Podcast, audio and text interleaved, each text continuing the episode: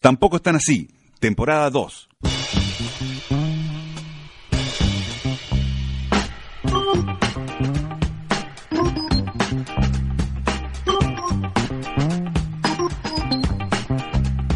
No había necesidad de convencer a nadie, estuvo todo probado. En los juicios se usó bibliografía contundente de Arthur C. Clarke, Ray Bradbury, Asimov. El crimen sensorial debutaba en la humanidad, había muerto, había razones, había a quien culpar. Se descartó de inmediato la patraña einsteiniana. La voluntad es más fuerte que la física, se escribió en los portales. Si la mente quiere, la antropología se hace a un lado, dijeron en la radio. Las túnicas blancas se prohibieron en la sala y apretaron el interruptor. La muerte llegó antes de que pudiese pensar en ella. ¿Qué pasa si vos vas por la calle caminando, ves a una persona que te cae mal del otro lado y empezás a hacer movimientos con los brazos a la distancia, de vereda a vereda, como para levantarlo por los aires, lo lográs levantar por los aires así toda la distancia, sin tocarlo, y lo volás y lo remachás contra un edificio y se muere? ¿Qué, pas- ¿Qué pasaría? Hay muchísimos testigos que te vieron hacer eso. Ah, hoy, hoy por hoy, Sí, hoy. Creo que no pasaría nada. No pasa nada. No. ¿Por qué? Pero vos lo mataste, o sea, vos hiciste que el tipo volara por los aires y lo remachaste contra un edificio. Pero no se puede, una persona no puede. No, eso habrá sido una casualidad. Yo estoy contando que eso pasó. Pero vos estás capaz que asociando dos hechos que fueron simultáneos pero que no estuvieron vinculados. Capaz que justo vino un gran viento en ráfaga que, que, que lo sacudió de esa manera y lo mató. Ponele que fue una casualidad. Al rato ve venir un ómnibus, se había peleado con el chofer, se para frente al ómnibus y hace lo mismo con la mano así a la distancia, sin tocarlo, y lo empieza a levantar por los aires, levanta, levanta, levanta, y lo vuela y lo tira y cae en el medio del río de la Plata. Se mueren todas las personas que iban en el ómnibus. Bueno, bueno, bueno. La misma Qué persona. tragedia. ¿Qué propones? No, yo no propongo nada. Yo quiero saber cómo se juzgaría a esa persona. ¿Se la juzga? ¿Cometió un delito? Yo creo que sí, ¿no? Si, si vos Ah, estás no 100% confirmado, el delito supernatural tiene que ser juzgado con la vara que cualquier otro delito. Y si él dice, no, no, pero eso es imposible. Es imposible que una persona haga eso. Yo no lo hice. Yo solamente estaba jugando con el aire. eh, había una mosca ahí, la quería matar y justo salió volando el ómnibus. ¿Está previsto en la Constitución? No creo, pero me parece que capaz hay herramientas que... Que bueno, viste cómo son los jueces, lo interpretan todo como quieran, ¿no? Si hubiera una máquina del tiempo, por ejemplo, y vos volvieras, no sé, al 200 antes de Cristo, Sí. este, mm, con un revólver Sí. y mataras a un tipo, no Bueno. habría herramientas para Ta. juzgarte, ¿no? Ahí te Te dirían, dirían, te dirían que sos bruja. Me parece que en esa época era todo mucho más fácil. Es bruja, te queman, ya está. No se complicaban. La justicia del pasado era mucho más efectiva. Sí, sí, mucho más efectiva. No andaban con muchas vueltas. Pero hoy en día, yo no sé qué pasaría, la verdad. Y los argumentos de esa persona que hizo volar al ómnibus, que hizo volar al otro tipo por los aires, me parecerían bastante sólidos. De decir, bueno, no, esto no es posible. Yo no lo hice. ¿Cómo la ves vos? Estamos a, a una mutación genética de la catástrofe legal. El siguiente programa es una producción destinada al fracaso de todoporlamismaplata.com. Gracias por comunicarse con el Departamento de Atención al Cliente de Tampoco Están Así. La siguiente comunicación puede ser monitoreada. Su llamada es muy importante para nosotros. Por favor, aguarde en línea y será atendido por el primer conductor disponible. Tampoco están así, habla William con una sola L. ¿En qué puedo servirle? Hola, ¿qué tal? Llamo porque me descargué un programa de ustedes y decía que era de humor y entretenimiento y la verdad es que me vino sin humor y sin entretenimiento. Bueno, muy bien. Un segundo que ya le paso a la persona encargada, ¿eh? Hola, habla Nachito, ¿en qué puedo ayudarle? Hola, le decía a tu compañero que el programa de humor y entretenimiento me vino sin humor y sin entretenimiento. Déjame ver, porque me parece que te pasaron mal. Creo que es con Federico, te paso. Pero pará, porque... Hola, diga. Llamaba porque el programa de humor y entretenimiento me vino sin humor y sin entretenimiento. Pero capaz que te descargaste otro programa. No, no, no, no, ese tampoco están así. Qué raro, déjame, déjame que te transfiero. No, pero... Hola, ¿qué te puedo ayudar? Concha de la madre. Sí, Bueno, te pido que me hables bien porque yo te estoy hablando bien, ¿sabes? Ta, disculpa que sé que no es con vos, pero mira, llamaba porque el programa humor y entretenimiento tampoco están así, Ajá. me vino sin humor y sin entretenimiento. Sí, sí, sí, sí. Pará, sí, este, te paso con Carlos. Hola. Puta madre, me están paseando por todos los internos y llamo porque el programa de humor y entretenimiento tampoco están así, me vino sin humor y sin entretenimiento y quiero saber a quién le puedo reclamar. Pará, pará, un poquito. ¿Vos estás escuchando la versión gratuita o la versión paga? Ah, la versión gratuita, no, no sabía que había una versión paga. Entonces, ¿de qué te quejas, hermano? Esperá que te paso con Alfonso. Pero, Hola. sí, mira, ya es como la quinta vez que lo explico y estoy medio cansado. Lo, descargué el Tenés programa, razón. Pero descargué el programa y no tiene ni humor ni entretenimiento. Tenés razón. Sí, pero... Sí, la verdad es que tenés razón. Tampoco están así. Tampoco están así. Temporada 2. Tener la razón está sobrevalorado. Está sobrevalorado.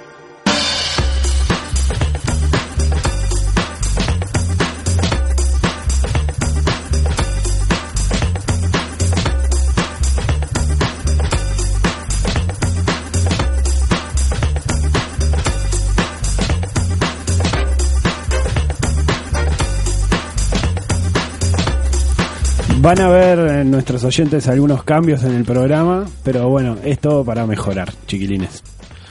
Hola, mi nombre es Alf y le hago cosas malas a los vecinos. Por ejemplo, hoy, cuando alguien tocaba insistentemente, insistentemente el timbre y nadie le abría, le abrí. Y después andás a ver qué pasó. Soy Sebastián y tengo eh, excelentes ideas en momentos en que no sirven para absolutamente nada. Eh, soy Federico y yo lo escribí bien el código, pero no, no terminaba de hacer lo que tenía que hacer. Es increíble. Alerta amarilla que estamos acá. Que la cuenten como quieran. Hola, mi nombre es Williams y le quiero mandar un saludo a mi amigo Andrés, que hoy me dijo que me iba a escuchar, pero me parece que no. A continuación, en Tampoco están así, el espacio de noticias más caprichoso de la radiofonía. No- no- noticias de ayer, noticias de ayer. ¿Qué haces, Mauro? Deja ese celular. Dame eso. Mauro. No. Da- da- dale. La gran puta. da- Dame el celular. Manda tu mensaje de audio a nuestro WhatsApp 092-633-427. Sangre en la mondiola. Dos personas entraron a robar en un Devoto Express. En menos de un minuto cayó la policía. Intentaron escapar, uno en taxi. El taxista se dio cuenta, se bajó y lo atraparon. El otro agarró un rehén, pidió un auto a cambio de soltarla. Y cuando se iba a subir, lo agarraron. ¿Alguna vez ustedes o alguien conocido participó en un atraco así de este tipo? Eh, sí, pero no, no supe por menores. O sea, vecin- de la- en la casa de mis padres, todos los vecinos de mi generación están presos puntualmente, o casi todos. y ta, no supe. Sé que fueron por atracos y todo eso. Igual lo que vale quiero- participar de los dos roles, ¿no? No necesariamente tiene que ser el atracador. No, no, O Yo iba a hacer el chiste, pero ta, justo había una historia real al respecto. Claro. Y por otra parte, la lucidez del taxista para dejarlo adentro del tipo, porque fue más o menos cuando se dio cuenta, trancó el auto, abrió y se peló. Y ta, y el tipo quedó dentro del taxi. Eh, La verdad que Ah, mirá, no había escuchado ese aplaudo, detalle. aplaudo esa lucidez en un momento crítico, ¿no? Sí, sí, sí, como para hacer cualquier cagada. Que a mí lo más cercano que me pasó fue cuando trabajaba de cadete, me mandaban a los barrios bajos de Montevideo porque el otro cadete era el nieto del jefe, así que iba a Posito, a Punta Carreta, etc. Bueno, llegaba a los barrios bajos. En uno iba caminando, llegando a una esquina y veo que pasa un tipo corriendo como loco, como loco, o sea, me cruza y me doy vuelta, miro para atrás, iba corriendo como un enfermo y dice, no, no me mate, no me mate. Cuando me doy vuelta de nuevo, veo que viene un policía corriendo con la pistola apuntando para adelante. Y durante una milésima de segundo me estuvo apuntando a mí, ¿no? Pero más allá de eso, ningún inconveniente. Igual, bastante cerca. Casi nada. Eh, sí, yo he tenido varias. Una que la que más recuerdo fue una en la. ¿En, en Finisterre pasó una vez algo del estilo? Eh, no. No, no. Ni- ni Lo que pasa 50 es que no, pesos, manejamos, no tenemos plata nosotros. No manejamos Ah, plata. todo tarjeta de crédito. No hay plata en el Todo tarjeta de crédito. Todo tarjeta de crédito. Qué bien, mo, está bueno. Ni plata ni facturas. Este, no, una vez estaba en Oca haciendo la cola cuando se había que ir a pagar, había una larga cola en Oca y, y yo estaba como medio atrás y sale una vieja de la caja eh, y cuando va como llegando a la puerta dice, me robaron, me robaron. Y yo que estaba parado ahí, como me doy vuelta como para ver quién y la señora me señaló a mí. Dice, fue él. El peludo, barba. Y, y yo era un adolescente, jogging, peludo. No sabía Claro. qué hacer y me Todos empezaron como a venir los seguridad arriba. Y ahí en ese momento, mientras la señora gritaba, como que se palpaba los bolsillos, dice, ah, no, no, no, lo tengo acá. y se fue. Y así como estaba, siguió caminando y se fue y está, y nos quedamos todos Qué mirando, no, esta señora podría haber ocasionado un- una masacre. Sí, sí, sí. Y Un trauma. bueno, está. Un trauma para vida. no pedido disculpas, eso me sorprendió, porque viste, ¿Te afeitaste Ah, después? no, eso no pasa. No, no, me, me, me pegué tremendo cagazo porque... me- Te tocó porque estabas atrás, digamos, Porque estaba chavo. atrás, no fue, no fue porque las señoras viejas sean prejuiciosas y piensen que todos los jóvenes son delincuentes. No, yo ya conté mis historias de robo que terminé en el, en el baño de la farmacia ahí, pero no pasó a, a mayores, no, no hubo eh, intervención policial hubo, pero al otro día recién vinieron ahí y eh, fue graciosa la frase porque entré a la, a la farmacia y había una persona de, de civil que me dice el, el Gil estaba de caño, me dijo, esa fue la frase. A lo cual yo lo quedé mirando porque, claro, yo no, no entiendo mucho el código de barrial de la gente. Entonces, y él me, me lo repetía, pero el Gil estaba de caño. Y el dueño de la farmacia me tuvo que traducir. Me, me- te, te está preguntando si estaba armado, me dice. Ah, no, no, sí, estaba armado, sí, sí, sí. Pero no lo entendí.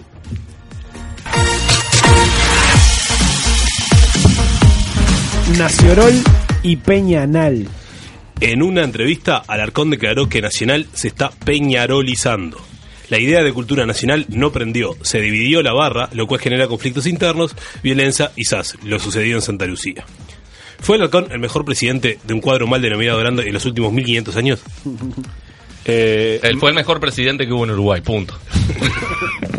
En mi opinión, más allá de lo que haya dicho Alarcón, hoy no era el día, por eso no voy a opinar ni de Alarcón ni de lo que dijo Alarcón en representación de, de la hinchada Nacional, que tenemos algo mucho más importante que discutir. Que no, no da para eso, si soy. No se la jugó. Eh, tiene razón Alarcón. Viéndola afuera, ¿Quién? ¿sí? Alarcón. Alarcón. Que cada vez más parecido a Quaker. Sacan al Quaker al de la Sí. Está cada vez más parecido. Y en lo que dijo, me parece que le asiste la razón. Me- viéndola totalmente afuera, ¿no?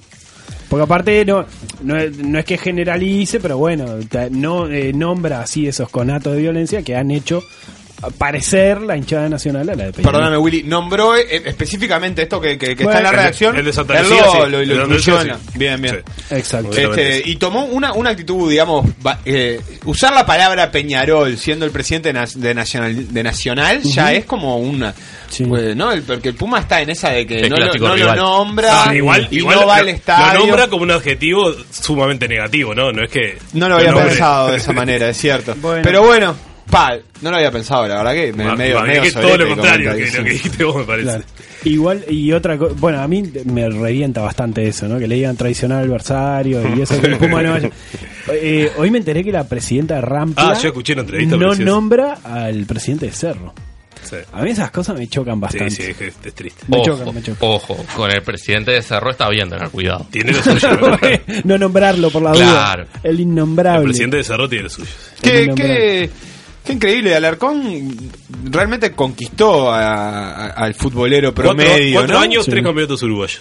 Conquistó varios campeonatos y además con- conquistó el corazón del hincha que capaz que no es el hincha de Nacional. Sí. No, o no solo el hincha de Nacional, pero lo- logró un par de avances y es cierto, ahora... por- pero está bueno porque nos permite que cuando hay un presidente así como ahora, vos lo puedas vivir como un retroceso. Tengas un porque si no tenés la historia de Peñarol, que es básicamente ha sido así siempre, Todos, todos en ese. no sabes tenor. entonces qué, qué, es- qué es lo qué podría ser algo positivo. Bueno, ahí tenés una referencia. ¿Se, se les ocurre destacar algún otro presidente de.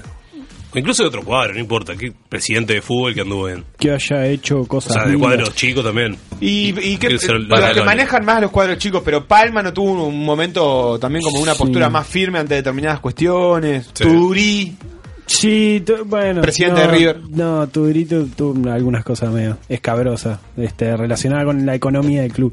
Sí puedo destacar en River a Álvaro Silva, que uno de los que ahora labura en la Conmebol, tipo bastante derecho y que bueno, está con muy poca plata generó cosas. Me parece que la- las innovaciones de Alarcón pasaron por el tema cultura nacional, meter a alguien de marketing que le ponga cabeza, campaña, ¿no? Concientizar a la gente. En esta, llevar- misma, en esta misma nota contaba que él llevó a un tipo, un, es un asistente de marketing que dijo, bueno, que la- por qué la cultura nacional, cuál era la idea, no sé qué, y que en esa misma reunión los otros dirigentes estaban mirando el celular ni pelota le daban. Algo muy alarconista que viví en los últimos tiempos fue la tribuna de la tolerancia en el partido de Wanda River. Eso es algo Ajá. muy alarcón, de que siempre apostaba a ese tipo de cosas. Igual no era el día, Ricardo.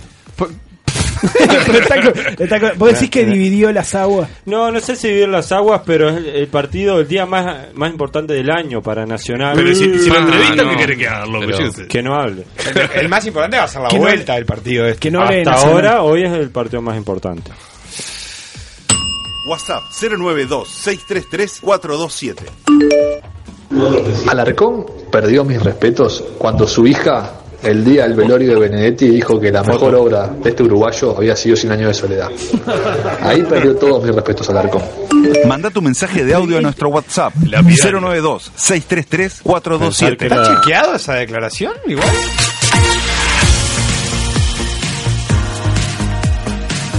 Una frase que encierra millones de posibilidades. En Tampoco están así, titulares enigmáticos.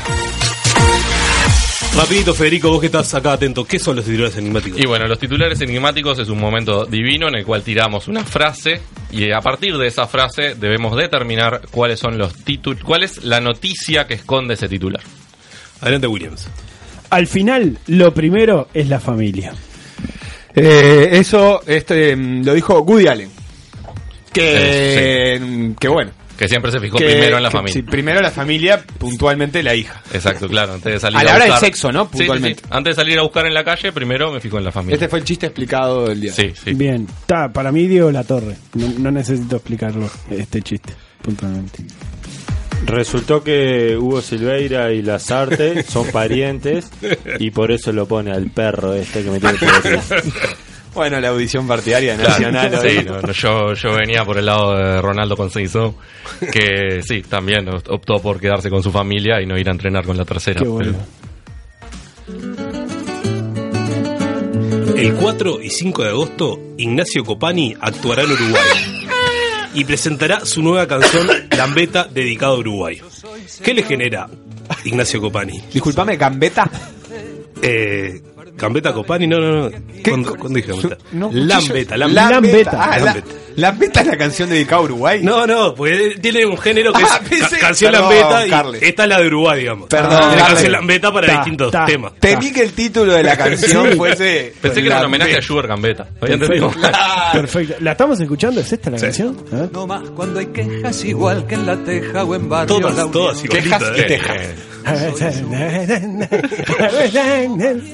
Tengo un hermano especial que aunque haya nacido al oeste del río parece oriental. Dos tiros en los pies, uno, uno en cada pierna. Yo soy Bueno, vamos. A mí lo que me sorprende de Copani es cuándo se va. Porque cada vez que veo nos visita eh, Ignacio Copani, nunca se va Copani. Le- Copani le- vive acá. Le dieron vida con la lata de arveja. no sé Claro. coso, ¿Está bueno. chequeado que en Argentina existe Copani? Para ¿A vos mí- te consta haber escuchado hablar de Copani en De- Argentina? Porque fue a la despedida de Enzo Francescoli, pero podría haber ido como uruguayo. Cuenta como uruguayo. Y no, para mí no, no saben que existe Copani. Capaz que es uruguayo. Para mí sí, sí, Tipo, sí, sí, pero sí. se hace pasar por argentino para tener éxito porque. Washington Ramírez se llama realmente. Sí, su nombre artístico es Ignacio Copani. Claro. madre. ¿No está en publicidades uruguayas y Claro, tipo de vino Santa sí, Teresa? de las arvejas. Le hizo el disco a River, capaz por eso no te cae muy bien y le das para atrás. ¿no? Habría, No, que, no. habría que, Estoy- no estoy opinando. que lo inviten a un encuentro en el estudio o algo por el estilo y a ver si se pone a hablar de Murga, ta, confirmamos que es uruguayo. Ya está, eso, eso es nuestro, no sé. Eh, comparable a quién acá. Iba así Estramín, pobre. Sí, sí, Estramín, pero sí, pero es. es. Es Estramín. Ah, yo iba a decir que es como Laporte, así como Laporte es un argentino. Este, Nacionalizado. Eh, ¿Alguien le gusta alguna canción de Copani? O- sí, la- las viejas ahí. ¿Cuánta mina que tengo? Inmenso Reñido es con la agenda tema. de derecho. Reñido con la agenda de derecho. ¿Cuál es inmenso? Inmenso, La de Lenzo. Capaz La rato, capaz la podemos escuchar, pero dice. Enzo lleva su fantástica figura. Tenés que. Más, más treble. El mundo entero. A lo que ve, lo que quería llegar que un poco se nota es que no hay po- no es posibilidad eh, no consumir irónicamente a Copani. Es imposible decir una que te guste sin que sea. Si se vuelva irónico a los no 10 sé, segundos. Eh, Cap- Capu- Capuzotto le hizo un personaje aparte. Les recomiendo. Me voy a comer su hígado, si eso es lo que quieren. Denme sal y vinagre y lo haré frente a ustedes. Y bueno, eh, para mí es el Martín Fierro, porque está como en rima. Me voy a comer su hígado si eso es lo que quieren. Denme sal y vinagre y lo haré frente a ustedes. Martín Fierro. Tomo 2, libro 4. Para mí es Lucía Soria, es un adelanto de- del programa del lunes de Masterchef. Este, bueno, Tabaré Vázquez, cansado del bullying a Sendik, decidió que si hay que sacrificarlo en vivo, lo sacrifica en vivo. No entiendo el vinagre igual, yo a mí que me encanta el hígado, no, el vinagre no sé a qué viene. No va, no va con el, con el hígado el vinagre. No, para mí que no. O está comprando un hígado barato y hay que ablandarlo. Hígado avinagrado. Hígado avinagrado, es una banda de punk. De la matanza. Para mí, Leo Ramos, eh, nuevamente, a ver, eh, le dijeron que era el gualicho, que había que hacer comer un hígado de persona para, para ganarle a alguien. Y bueno, viene por ahí. Esto se lo dijo, dijo a la prensa respecto a los yihadistas responsables de haber secuestrado y decapitado a rehenes vietnamitas el siempre moderado presidente de Filipinas, Rodrigo Duterte. ¿Qué hacemos con Rodrigo Duterte? A Duterte no le debe costar nada comerse el hígado de alguien, ¿no? O sea. Porque hay tantas formas de decir lo mismo, pero el loco busca siempre la peor y, y se supera declaración a declaración. Ojo, tiene una hoy en día está complicado figurar, porque teniendo a Trump, teniendo a, Macron, es como difícil Sí. robar cámara. Entonces que tenés que, meter una de estas, tenés que meter una de esas porque si no pasa totalmente desapercibido. No, la realidad O sea, es esa, ¿no? El loco logra destacar internacionalmente. Claro, al lado Eso- de Trump diciendo qué hacía Estados Unidos antes de tener espacio, por ejemplo, cuando, cuando trató de defender su, su propuesta de, de seguir con la, con la NASA y eso, está, bueno, para, para sobrepasar a eso y lograr aparecer en, en los destacados portales que revisamos, hay que Y- decir una cosa de esta. Y seguido atrás por Manny Pacquiao y otro montón de gente, ¿no? ¿O no? No sé, vos sos el que defiende acá a Manny Pacquiao. Bueno, está, está, no, no un lo señor que desconozco. Se mezclaron los programas. Se me ¿no? sienta al lado en el 104 y no lo reconozco. ¿No? No, ni ahí. Es el que tiene cara como de. Como que le pegaron mucho, sí, como todo lo demás. Sí. De Rapa Nui. De, claro, exactamente, sí. Y que quiere matar a los homosexuales. Ah. Qué rico el hígado, ¿no? Ah, a mí me encanta. Con cebolla, no con vinagre. Yo estoy ahora empezando a cocinar para mi hija y la verdad que es Nada. desagradable. Es como Muy Copani. desagradable. No se puede comer sin que sea una com- comida irónica. No entienden nada. Pasó a Astuve y dijo que para él no se había violado la laicidad. En el Liceo de Salto se dio una charla sobre sexualidad que incluía un video que atacaba la opción del aborto en base al miedo y la culpa, apelando al catolicismo. Es cierto que Astuve dijo eso, esa declaración es, es real. ¿Les parece que está mal este tipo de contenidos pedagógicos o que está bien escuchar todas las campanas por más, bueno, complicadas que sean? ¿Cuándo vamos a prohibir la religión de una vez por todas? ¿En, en- en los institutos educativos o en, en la vida en general? En la vida en general. No está, eh, o sea, Dejá no está en la agenda. crea. Deja que la, La gente religión crea nos ayuda a. Bueno, creo que un poco igual lo que dice Alf es lo que es lo que está prohibido. En realidad está prohibida de alguna manera en, en los centros educativos. Está prohibida hacer esta eh, apología religiosa. Así que tan lejos no está tu, tu pedido. Sería un primer paso de mandarlos al loquero a los que dicen que hablan con, con seres imaginarios, ¿no? Sí, sí. La verdad que Deja está a bien gente. escuchar a todas las campanas en realidad. Sí. Eh, No sé está. si es el ámbito. Hay- campanas y campanas. Hay campanas, claro. en base al miedo y a la culpa y al, a ese video, no sé si lo llegaron a ver, pero medio sensiblero, que si no vi mal, Medio con sensiblero, bueno. bueno, abierto. sobre, proyec- como con un audio proyectado sobre como una ecografía, puede ser, o algo así. Era, sí, era como una imagen, era una, Una- cosa pero muy se rara. veía como un feto, Sí, era, era feto, muy sí. duro. Que además no, no, en todo caso no aporta Sí. a, a la educa- a lo educativo, ¿no? No aporta, no te enseña nada, básicamente, te trata de convencer, yo qué sé. Claro, eh, hoy escuché, escuché no, leí que habían alumnos eh, defendiendo a, a esta Ah, señora. esta. Y que- Pero Y a vos, vos- es razonable que eso pase que- en definitiva, y- porque hay gente a favor y en contra del aborto. Y Por favor, que este, estamos en el móvil en vivo, no tenemos tiempo porque nos sale carísimo el móvil satelital. Estamos desde la redacción de Montevideo Portal, un lugar a que hacía tiempo que no pasábamos a ver qué, qué, qué onda, donde tenemos a Paf, Pafla. Hola, que- Pafla. Hola Pafla. Que este comentario tiene menos 3, porque vieron que en Montevideo.com le ponen Ah, puntaje. sí, y me parece sí. mal. Tiene dos para positivos, pero cinco negativos. Y yo creo que esos cinco negativos son porque el mensaje es un poco críptico. Vivimos en una ilusión de libertad. No somos tan libres. Se ve que la comunicación que se considera libertad se transforma en vigilancia. Mm, Es como para pensarlo. Hay como que digerirlo bien, ponerle vinagre capaz para que, para que quede ¿Sería, un de poco esta más blando. noticia, ¿Sería de esta noticia o.? Es de esta noticia, sí, es, es justamente sobre, sobre el tema de los alumnos que salieron a defender a, a la directora de, de Salto. Y bueno, ella está tratando de explicarnos algo a lo cual no hemos logrado llegar.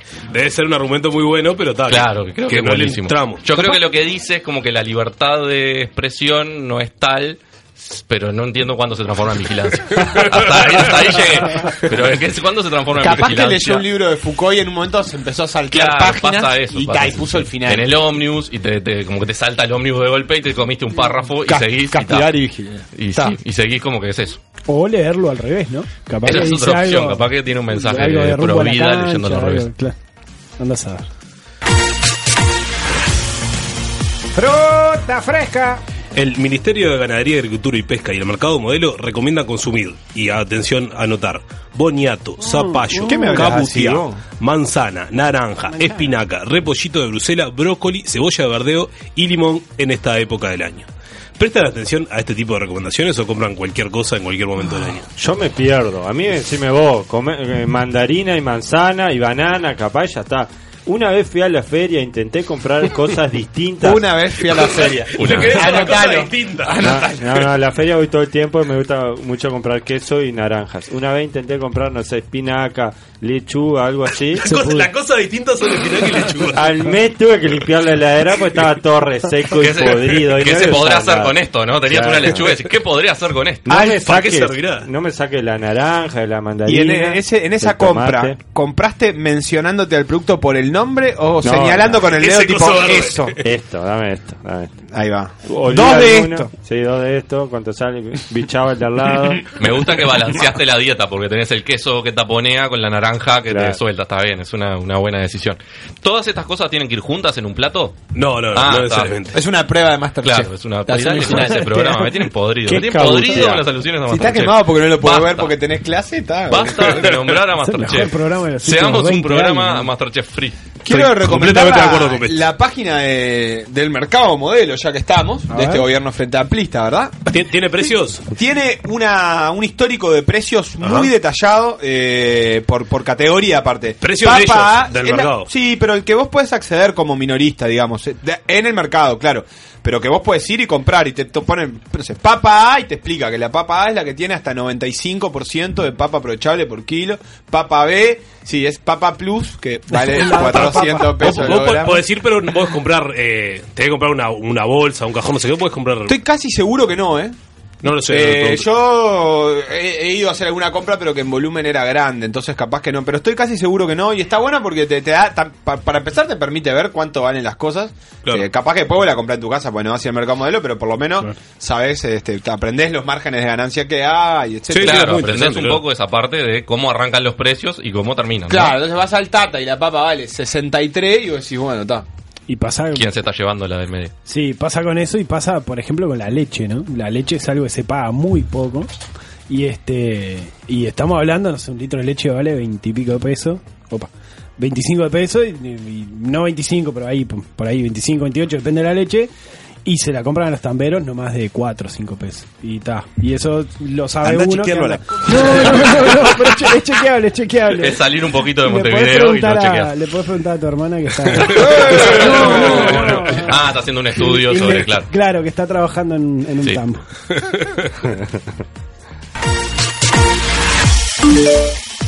que tiene experiencia en eso de comer hígado es parado, me dijeron. Es verdad que la presidenta Rampla no, no, la no, no lo nombra el presidente de- del elenco eh, albiceleste, pero yo sí lo nombro, el chupapija de Eh, Manda tu mensaje todos. de audio a nuestro WhatsApp 092-633-427. ¿Se puede decir albiceleste?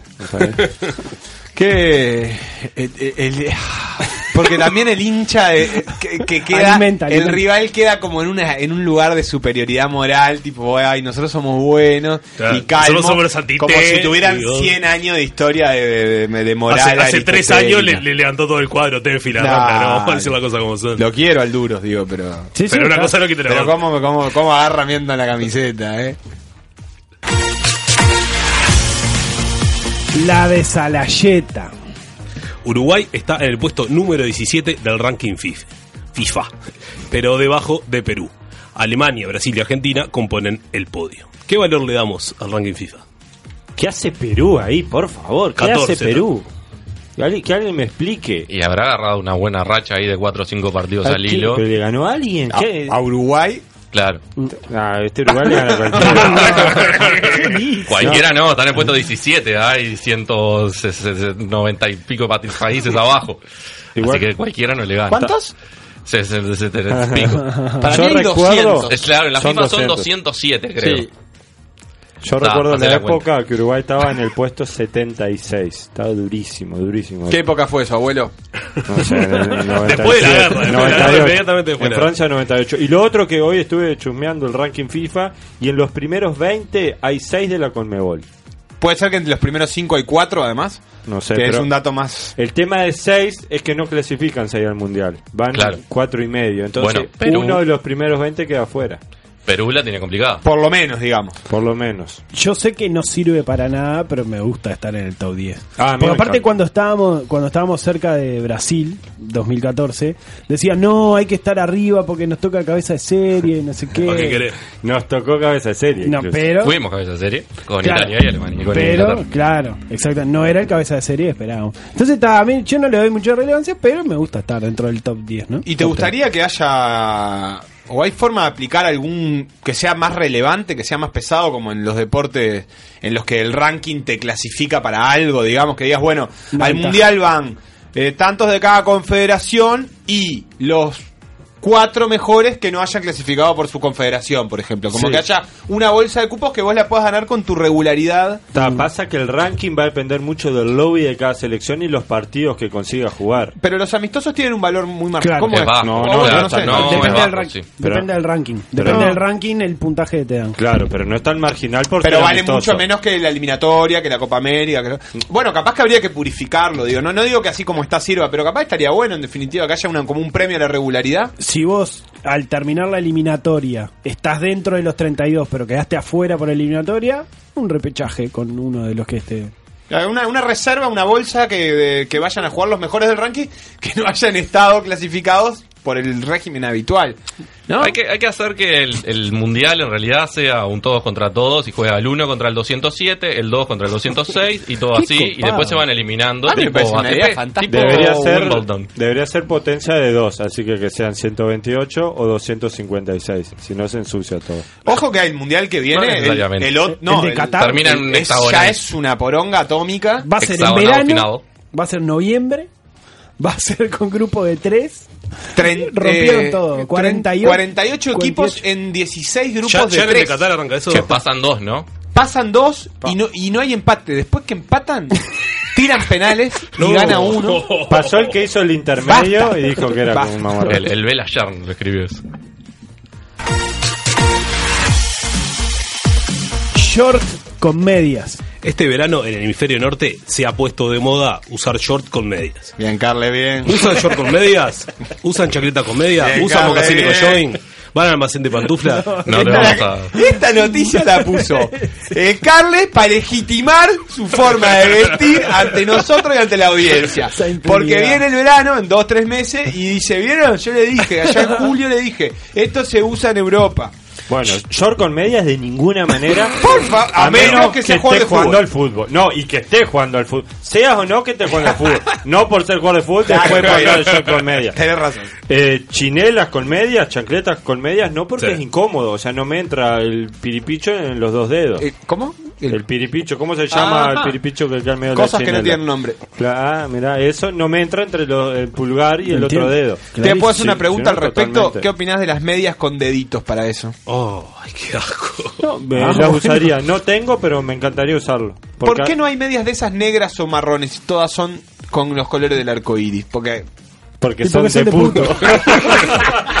Yo lo que. Sin discriminar, mirá. También con el centro que le levantó. Claro. Era como. Mi, mi cuota de mi cuota de impunidad la tengo toda gastada con una musculosa que me compré el año pasado. Y no, no- y no y no no no, No para más, no abarco no abarco más cosas que eso. Pero es calada, no. No, no, pero no falta nada. Tiene un color no polémico. falta- no me la pongo acá ni pero en Montevideo no. Para las vacaciones. Mocasines con jogging. ¿No viste lo viejo? Es muy del viejo el mocasín yo. ¿Nunca viste un Sí, viejo? Claro, porque el viejo dice, "Ta, me voy a poner algo cómodo. Pero a su vez ya tenía los mocasines comprados. ¿Qué dice? ¿Voy a tirar los mocasines? No. El de impunidad del viejo, está perfecto. Y después están esas chancletas que tienen como dos cosas cruzadas en, en la, Claro, donde van los de deditos. viejo, ¿no? Eso es bien de viejo. Romanitas, Pa. ¿no son? Eso, capaz que son Sí. romanitas. Después están las rancheritas, que son alpargatas con gomas de abajo, de jean. ¿Se siguen vendiendo de ahí- chute? Alpargatas. con- Sí, sí. Mm, sí, chute se venden. se consiguen. Se venden, se venden. Pero sí, las rancheritas son un anticonceptivo Muy efectivo. infalible. Bueno, Williams, ¿qué tenemos? ¿Qué Más tenemos. ¿Qué tenemos para después? Bueno, tenemos un especialista que es especialista en apuestas. Un timbero. Que un no, bueno, ¿Especialista sí. de- de jugador Bueno, o le de- vamos a preguntar si es timbero. Ah, Porque ser. puede ser, ¿cuántos dealers hay que no consumen drogas? ¿No? Vos, por ejemplo. Yo no conozco ninguno. Por ejemplo, en este caso sí consume drogas. En este caso consume Pero drogas. dinero y hace consume las- drogas, claro. Exacto. Después tenemos a Alfonso, que nos va a hablar del IRPF. Vamos y a hacer el intento. Exacto, y no IPRF como le dice mucha gente. y muchísima gente, el profe. Yo pagué el profe. Y después tenemos un final, un final que mamita. Lo cra- A- a Tuvimos toda- todo el fin de semana a toda pompa. craneando un final que bueno, Te vuela la bata. la- te vuela la bata. Chiquilines, ¿Vamos? muchas gracias por estas noticias. Gracias, loco. Tampoco están así. Tampoco están así. Búscanos en TuneIn, TuneIn, iTunes iTunes o cualquier otra plataforma de podcast. Has decidido aceptar el trabajo. Un plan muy sutil, digno de un profesional, sin duda un especialista. Ese tipo es muy bueno. Eres mi única esperanza. El especialista.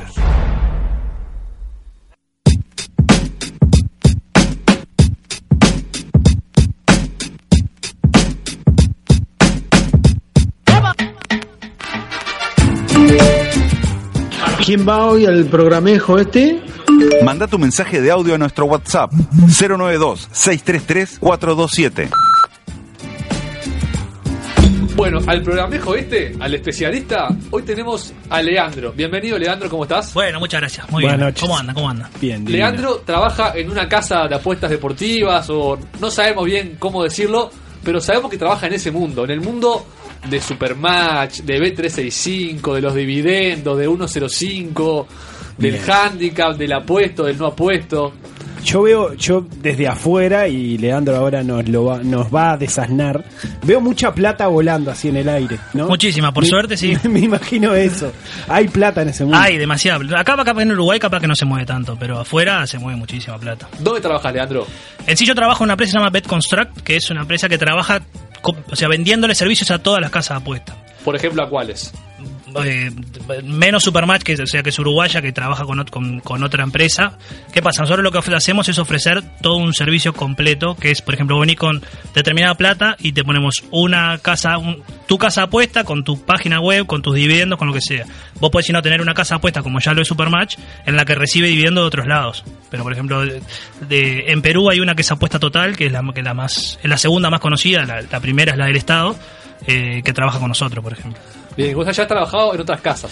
Yo trabajé en Supermatch, de hecho, hace un año y medio, trabajé 10 meses ahí y me fui porque me vine para esta para esta otra empresa. Este, ¿Cómo, ¿Cómo llegaste al mundo de las apuestas? ¿Que tenés alguna formación en el tema? eh, llegué por, por una máquina de café, básicamente. A ver, a ver. a Es ver. decir, yo trabajaba en una empresa llamada Sport Radar, que hace básicamente lo mismo, en la cual empecé haciendo trader, que es lo que hacen, lo que llevan las cuotas. Es decir, por ejemplo, ahora empieza Nacional Botafogo, este partido tiene cuotas en vivo. Vos podés ir apostando, ¿no? ¿Qué cuotas? ¿Dividendos? Cuotas dividendos, los cuotas son los dividendos. Entonces, hay una persona que está controlando qué es lo que se está ofreciendo, ya sea por las apuestas que llegan o por cómo va el mercado, ¿no? ¿El primer cálculo de eso es un es automático No, igual? no, eh, sí, bueno, sí, Hay un logaritmo sí, no. que lo... Sí, no, ¿qué pasa? Vos hay un logaritmo, o sea, vos pones los dos equipos y, y supuestamente, o sea, el sistema te, te- te reconoce cómo viene el, el equipo en la actualidad, en los últimos enfrentamientos, cómo salieron, etcétera, etcétera, y te va tirando un, un tentativo. Después vos, como casa apuesta, podés ir haciendo las modificaciones que vos quieras. Bien.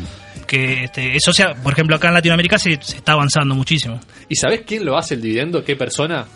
Sí, o sea, de- cada empresa tiene su- sus personas ¿Pero trabajando. ¿Qué son? ¿Ingenieros? ¿Qué No, son personas que meten números, meten números en un programa y el team programa se los tira. Es básicamente automático. Lo que tenés que tener es, por ejemplo, si vos sos Supermatch, vos sabés que la gente acá te va a apostar a Nacional. Entonces vos tenés que empezar a, a bajar un poco el dividendo nacional para, la- para tratar de amortiguar un poco la pérdida. Aunque sea más difícil que gane, lo, Claro, lo, o sea, lo compensás con otros factores. porque la gente- Y a ojo estamos hablando de eso. Sí, sí, o sea, por ejemplo, estamos hablando de, Nacional Botafogo en este, en este momento, ¿no? Bien. ¿El uruguayo quién le va a apostar a Botafogo? No, solo el hincha de Peñarol. Y no va a estar apostando muchísima plata el hincha de Peñarol, al contrario. Va a apostar a muchísima plata el hincha nacional. Entonces, Supermatch, como casa apuesta que está recibiendo muchísima plata, ya sea con Nacional, con Peñarol o con Uruguay. Cuando, cuando juega Uruguay, lo mismo. La gente que le va a apostar a, a Perú, a Bolivia, no, le apuesta a Uruguay. Entonces, la casa apuesta, por más de que las probabilidades den que el dividendo sea, no sé, 2 o 2.10, la casa apuesta te lo pone a 1.70. Porque tiene que, que- que tratar de cubrirse. ¿Cuál es el dividendo más bajo que existe? Unos, depende. Eh, 1.005 por ahí, 1.006, algo así. ¿06 o 006? No, 006. Ah, dos ceros. Exactamente. ¿Y lo viste O sea que vez? apostando, ¿Dónde lo viste? que apostando mil pesos ganás 1006. ¿Y dónde lo viste? ¿Sobre No, algún- depende de las casas de apuestas. Hay casas de apuestas que te lo llevan y casas de apuestas que no. Es decir, hay casas de apuestas que te lo ofrecen y casas de apuestas que tienen mínimos de, de cuánto ofrecer. Y, y volviendo atrás, cuando te tocaba hacer ese trabajo, vos, este, a- había de todas maneras otras personas que, que podían eh, medir, que si vos te mandabas un disparate, te, te podían corregir. Había alguien que tenía un botón ahí que te, que, de Eh, abortar o no. Sí, o sea, primero que nada, entré siendo trader, que es el, el que opera con las cuotas. Arriba de él había un supervisor, evidentemente. Eh, Ese supervisor tendría que estar controlándote a vos. Si el supervisor se le pasaba, esa cuota llegaba a la casa apuesta. ¿Y vos tiraste alguna vez de la piola no? No, no, no, por suerte no. Igual, de hecho, tuve tres meses como trader, después pasé a supervisor, que fue peor todavía. Era horrible. ¿Cuánta gente supervisada? eh? Y ahí eran unas 40 personas, 45 cuando yo estaba. Después me fui y la empresa creció muchísimo más. Leandro, es evidente que sabes mucho del mundo de las apuestas.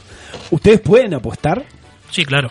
Sí. Eh, de hecho, por ejemplo, ¿qué pasa? Yo hoy en día trabajo como gerente de cuenta de, de- de las distintas apuestas, de las distintas casas de apuestas de, de Latinoamérica. Ajá. Y evidentemente tengo que tener un, un- una cuenta de test, por decirlo de una manera, Claro. en cada una de las casas, porque tengo que ir probando cosas, viendo, me, diciendo a ver qué mejoras se puede hacer y eso. Clarísimo. Evidentemente tengo cuentas en todos lados. Evidentemente no voy a estar re- retirando la plata que gane como una cuenta de test, sería un mersa, ¿no? Obvio. Pero sí, por ejemplo, yo tengo cuenta en Supermatch y... ¿Pero podrías hacerlo?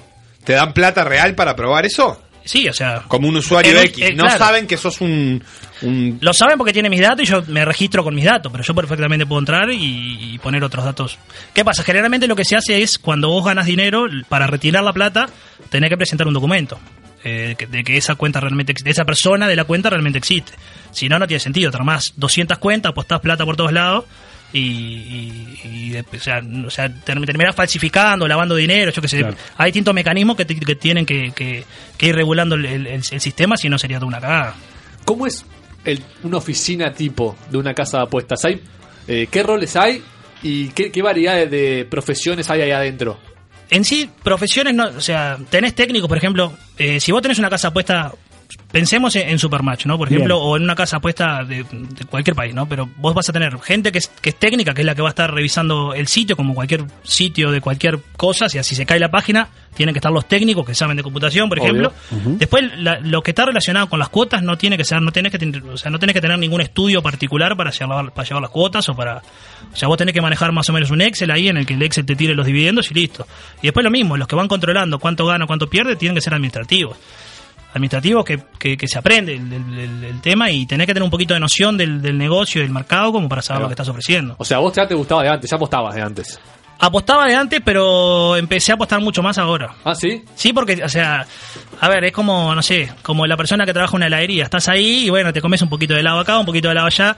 Esto es lo mismo, estás tanto con apuestas que empezás, vos, a mirar el dividendo de Nacional que está hoy, está lindo, che, está lindo, y ya empezás a apostar. Y ahí está, bueno, Pero empiezas a perder. ¿El negocio no está armado para que el apostador pierda siempre? Sí, claro. Sí, sí. Y, y, bueno, y la droga mata también. Pero Y con bueno, el suficiente uno- con- conocimiento de- del mundo vos puedes este, minimizar esa derrota. ¿Vos, No, vos o estás sea, más capacitado ver, ahora es, o...? es, es simple. El, el- el negocio del juego está hecho para que, el- para como decía Nacho, para que la gente pierda. Eh, yo puedo ganar, por ejemplo, puedo apostar ahora mil pesos nacional y ganar tres mil. Y lo que tengo que hacer es sacarlo. Porque si no, lo que voy a hacer es jugarlo.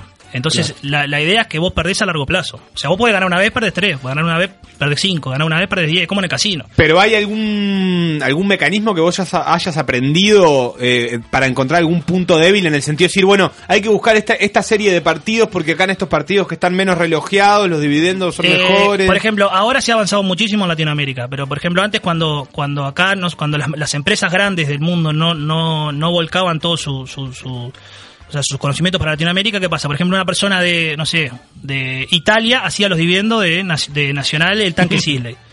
Entonces, claro, ¿qué va a saber ese tipo? Entonces, por ejemplo, ¿qué pasa? Una de las causas para vos bajar o subir un dividendo es si el, juego- si el equipo es visitante o, o es, o es local. Entonces ponían, por ejemplo, el tanque Sisley, Peñarol, Peñarol visitante. Bueno, entonces Peñarol va a pagar más porque tiene que ir a la cancha del tanque Sisley. Mentira, sí. no existe. O sea, eso no existe. Es como que a vos te hagan hacer, no sé, un partido de Egipto. No tenés ni idea de lo que pasa en Egipto. Entonces, ahora se está volcando para Latinoamérica para eso mismo. Antes sí podías haber dividendos que estaban mucho más altos de lo que tenían que estar. No solo del fútbol vive el hombre.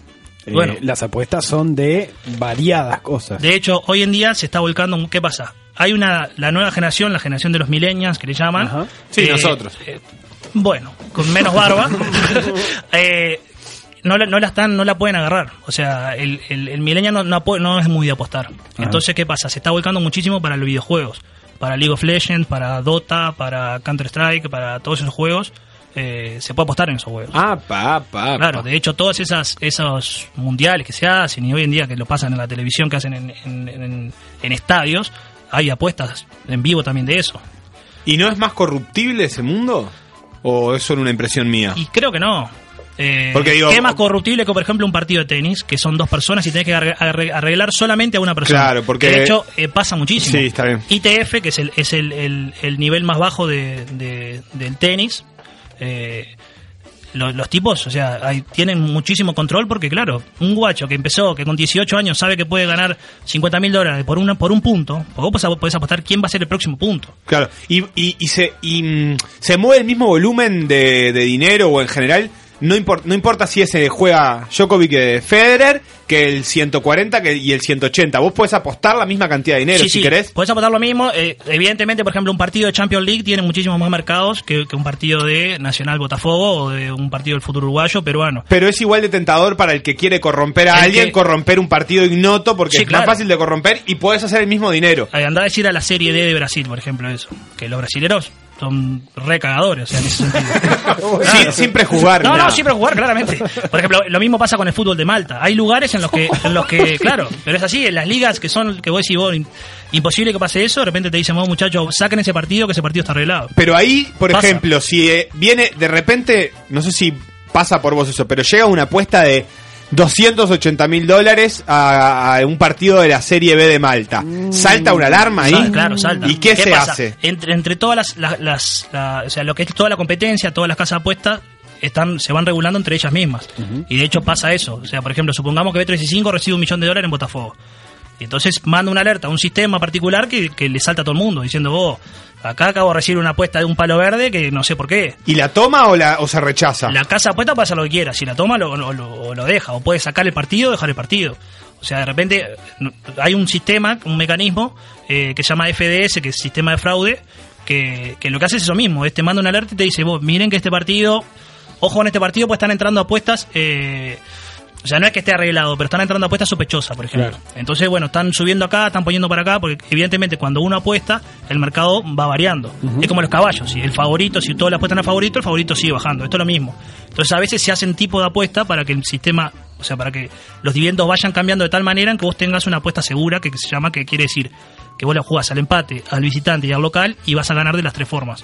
O sea, en alguna de las formas vas a ganar pase lo que pase.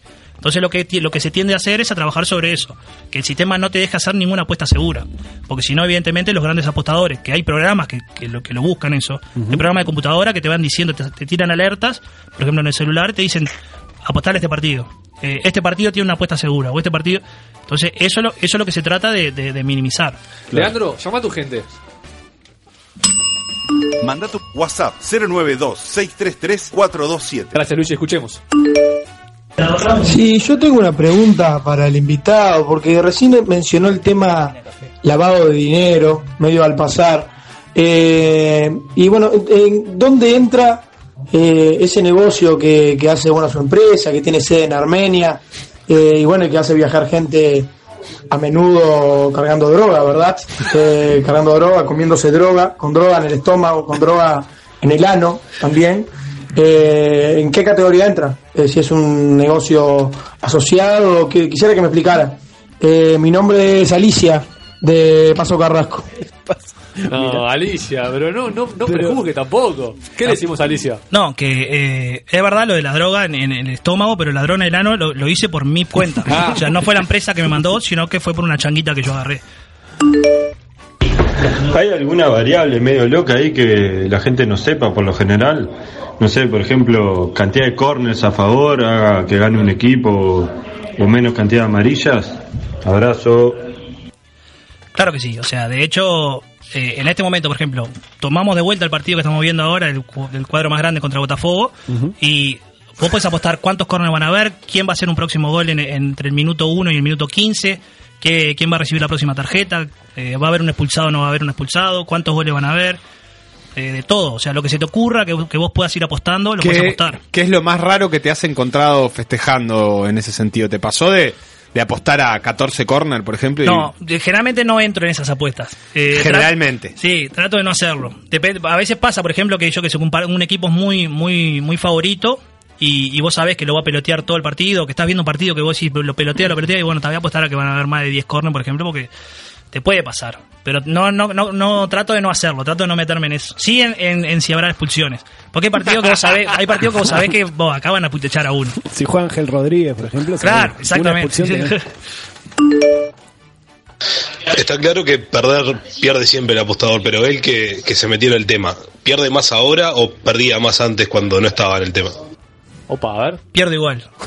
O sea, es como te decía hoy, eh, a mí me pasa mucho de ganar, por ejemplo, una apuesta y no sacar la plata. Y es el peor error que puede cometer un apostador. Y él, o sea, no lo tendría que decir porque de lo que vivo, ¿no? Pero evidentemente es lo peor que puedes hacer. Es como en el casino. O sea, ganás dos mil pesos y decís, bueno, está, pero son dos mil. Voy a, seguir jugando a ver si consigo tres mil. Y si voy, llego a tres mil me voy. Mentira, porque llegas a 2.999 y empezás a jugar. Truc. O sea, es así. Yo lo que hago a veces es apostar en contra del equipo que me gusta, cosa de que si ganamos me quedo contento que ganamos, y si perdemos me quedo contento que agarré plata. ¿Eso me hace una mala persona? Manda tu mensaje de audio a nuestro WhatsApp 092-633-427. No, te hace buena persona. He sabido jugarle en contra de Nacional, por ejemplo. Por esa misma razón. Y cuando metes una apuesta múltiple, ¿qué, qué es mejor? ¿Qué te parece mejor? ¿Muchos partidos de bajo dividendo, como para asegurar, o un batacazo? Eh, yo voy por el batacazo. Por ejemplo, hay lugares, eh, Colombia y Perú hacen eso, hacen muchos partidos de pocos dividendos. O sea, te ponen 20, 25 partidos de un dividendo de 1.1. O sea, supone que, que lo van a conseguir, pero a su vez no lo consiguen, pues son 20 partidos que tienen que hacer. Claro. O sea, ellos creen que está facilísimo, pues son todos de 1.1, pero o sea, son muchos partidos lo que tienen que conseguir. ¿Cuál es el, el mercado, la sociedad más apostadora de Latinoamérica? Brasil. Brasil. De hecho, por ejemplo, ahora la, cami- la camiseta nacional tiene una, una publicidad por hoy, por este partido. Sporting y segura- exactamente, y seguramente por el, por el partido que viene, que es este una casa que, que está fuerte en Brasil. Con Danubio pasa lo mismo. Cuando juega copas internacionales, la- las, las camisetas, las, los- la publicidad que tienen son de, de casa de apuesta brasileras. ¿Y Uruguay cómo está ahí en el ranking? Uruguay no, no pica. ¿No? De hecho, nosotros ah, en, en Supermatch, cuando, cuando yo estaba ahí, creció bastante. O sea, empezó, empieza, empieza a crecer ahora. Pero el uruguayo es muy, muy cagón para poner plata, por ejemplo, por tarjeta o por tarjeta de débito, Banred, lo que sea. Entonces, eso, quieras o no, te le complica. Porque vos tenés que ir al kiosco, tenés que. ah, el uruguayo es muy de tener el ticket en, en, en- Es la más, mano, es ¿no? más del hábitat que del Claro, exactamente, exactamente. Claro. Sí, no, iba a ir a eso, ¿no? Mucha quiniela, ¿no? Mucha tómbola, Claro, mucho aprovechar ahí, ya que voy a comprar la leche, ya paso por el kiosco y hago la jugada. Exacto. Pero Exacto. lo que pasa que el mercado, la plata está en el, en el, en el en vivo. Claro. Porque yo estoy apostando ahora y en tres minutos ya cobré. No tengo que estar esperando al partido del domingo o a ver cuántos partidos van a haber el sábado para, para cobrar. Jugué, metieron un gol, gané o perdí, puse plata o cobré y... O sea, es vértigo puro. La idea sí, es esa, sí. es cuanto más rápido podés jugar, mejor. Y cuanto menos pensás, también recibes la casa de apuestas. Porque si pensás mucho, al final no apostás capaz. Y aparte que tenés la posibilidad vos de hacer, por ejemplo, yo hago una Qué apuesta acá. bajada de línea inmunda, ¿eh? si pensás mucho, no apostás. Te- odias la apuesta, Nachito. Sí. Sí, Nachito la detesta realmente. De hecho, lo he querido meter en el negocio y no, No puedo, no puedo, no me deja. Pero sí, la idea es esa, es cuanto va más rápido y más posibilidad de apostar tenés, es cuanto más vas a perder. Vos hablabas hoy de, de esas apuestas raras o esas alertas por apuestas de un millón de dólares. ¿La casa, o sea, que puede rechazar esa apuesta? Sí, claro. Yo tengo un palo verde y le juego un palo verde a que Rafa García se va a mandar una cagada, ponele, y, ta, y no los puedo jugar Para porque- empezar, para empezar vos tenés un tope, ¿no? Evidentemente vos te marcas un mínimo y un máximo de, de todo, ya sea depósito, a ver cuánta gente puede, o sea, yo puedo depositar hasta 50 mil pesos, por ejemplo, y a su vez cuánto puedo apostar. Bien. ¿Cuánto puedo apostar por día? ¿Cuánto puedo apostar en una sola jugada? O sea, vos tenés que marcar límites Cuando porque si no... vos, te estás refiriendo a la, a la que la casa fija Claro, esos exactamente. patrones. La casa, exactamente. La casa de apuesta tiene sus limitantes. Por ejemplo, Supermatch tiene como mínimo 10 pesos y como máximo creo que son 20 mil ahora. O sea, vos no podés apostar, ir con, con, con 100 mil dólares a apostar en Supermatch. No y hay clientes VIP que sí pueden exceder los mínimos, los En- máximos de las esa- empresas. Sí, no, no, no sé en Supermatch, pero sí en, en, en- en las casas que nosotros manejamos, sí. De hecho, eh, esa es la idea, vos manejar... Hay un departamento en la, en la empresa, se llama Departamento de Riesgo, que va estudiando todas las, las apuestas. O sea, son enfermitos que van mirando todas las apuestas y, y la conducta de los jugadores. Entonces van poniendo a los jugadores en determinada, en determinada categoría. Eh, los locos lo que hacen es ponerle, empiezan un jugador nuevo, un jugador de bajo riesgo, un jugador de, de alto riesgo, si gana mucho ya lo ponen en un, en un high risk, Claro. o sea, en un alto riesgo, jugadores VIP. La casa apuesta puede decir, mira, a este tipo no me lo toques, porque este tipo va a jugar eh, de a 5 mil dólares para arriba. Entonces, listo. Y en ese caso, que decís que puedo, pueden identificar un jugador y, y que prohibirle porque gana mucho? Decir, Podés este bloquearlo. loco no lo, no lo tomo más porque él está ganando mucho. Claro, podés, podés bloquearlo, podés limitarlo. Que en realidad es el- la frontera final de la casa, de, el apostador siempre pierde, porque en definitiva, si ganaste, te, Técnicamente per- sí. te vas. O sea Técnicamente que- sí. O sea, el tema es que Entiendo Se- que no me van se- a bloquear a mí por ganar de a 100 pesos, ¿no? Claro, eso no te va a pasar nunca. Pero sí te va a pasar si, o sea, ¿qué pasa? Si vos estás ganando mucho, estás ganando mucho y ganaste durante cinco meses, algo está pasando técnicamente porque bueno, eh, el juego no está hecho para eso, evidentemente. Entonces yo te limito y bueno, si querés irte, te vas, pero... ¿Tenés idea cada cuánto la gente gana? ¿Te- No, no ¿Está sé, medido no. eso más o menos? Mm, Depende, depende muchísimo. Aparte, lo que tiene la apuesta deportiva, a diferencia del casino, es que eh, la apuesta deportiva uno cree que, que, que tiene más este Conocimiento, Claro, variables. y que, y que tiene más este Más vas- chance. vas- más chance y que vas a saber lo que va a pasar que es la mentira o sea es lo, lo- lo peor que puede pasar porque por ejemplo vos le puedes jugar a Barcelona o Osasuna o Osasuna un cuadro basura y, y que Barcelona paga 1.10 y de repente te empatan 0 a 0 entonces uno capaz que juega y vos decís, "Ta, esta, es la- esta es la apuesta segura y voy a hacer una apuesta, o sea, un dividendo alto por otro lado y capaz que sacaste el dividendo alto y te, te quedaste con el de Barcelona Osasuna. Y lo otro que me generó duda, vos siempre hablás como que la que la casa fija topes y la casa se autorregula. ¿No hay ningún tipo de marco legal al respecto? Eh, ay, sí. Depende de la El regulación de cada país. Claro, Ah. lo que pasa que, que de hecho, es en- volátil, ¿no? Porque es muy multinacional el, el mercado. Claro, pero vos tenés que también entender que dentro del, del mercado multinacional, por ejemplo, Uruguay tiene su propio mercado, que es Supermatch, no hay otra casa de apuesta. Vos podés tener en B365, en, en Bwin o las que sea. Pero, esas que estás mencionando, ¿tienen una regulación que cumplir para operar en, Uruguay, no. o están en No, el, en el están mundo? en y el listo? mundo de la web. Y Está. no por ejemplo, pueden. cualquier dividendo. Vos poner 80 dividendos. ¿Cuál es el dividendo más, gran- más grande que viste? El dividendo más grande y depende. eh, pero puede llegar a 1001, por ejemplo. ¿1001? Sí. Depende, de, depende de cuán- de- del, del riesgo que vos tengas. Del riesgo. ¿Qué pasa? El riesgo se le llama lo siguiente. Yo puedo- te, te puedo ofrecer una cuota igualada, o sea, un dividendo igualado de que, por ejemplo, va eh, a haber más de dos- 2,5 goles o menos de 2,5 goles. no Es una es una apuesta de dos opciones. Ajá, Después vos tenés apuesta, claro, de, de tres opciones, que va a ser, por ejemplo, ganador de partido, empate y visitante. Claro. Eh, local, empate y visitante, eso es de, de- de- tres opciones. Entonces, yo puedo ofrecerte una cuota igualada de 1,85. Pero puedo ofrecerte una cuota igualada de 1,60. Ujú. O sea, el riesgo que yo estoy tomando es mucho menor si yo te ofrezco Está claro. 1,60. O sea, eso quiere decir que cada 100 pesos que vos juegues vas a ganar 160. En el otro caso, ganas 185. O sea, es lo que la casa quiere, quiere asumir. Que era lo que pasaba con Supermatch. Supermatch tenía de. Hace, hace, hace un par de años, lo malo que tenía Supermatch, o que la gente más se, queja- más se quejaba, era de que los dividendos eran bajos. Por todo un tema de regulación, porque Seguro. Supermatch tiene que pagar una plata al Estado, por, o sea, por toda la regulación que hay en el Uruguay. Que ninguna de las otras casas multinacionales lo hace en, en ningún lado habitualmente eso. El tema que se trabaja con, con licencias de Curazao, de Malta y de. eh, Sí, de países muy sólidos. ¿Qué son licencias? Fiscalmente. licencias de, juego. O sea, vos, por ejemplo, vos con una licencia de juego podés apost- eh, operar en distintos países. Por ejemplo, si vos tenés una licencia de Curazao, que la, saca, la, sa- la sacás vos con, con 35 pesos, básicamente, eh, no vas a poder oper- operar en Estados Unidos, por ejemplo, o en Alemania o en países serios. Pero en Uruguay sí.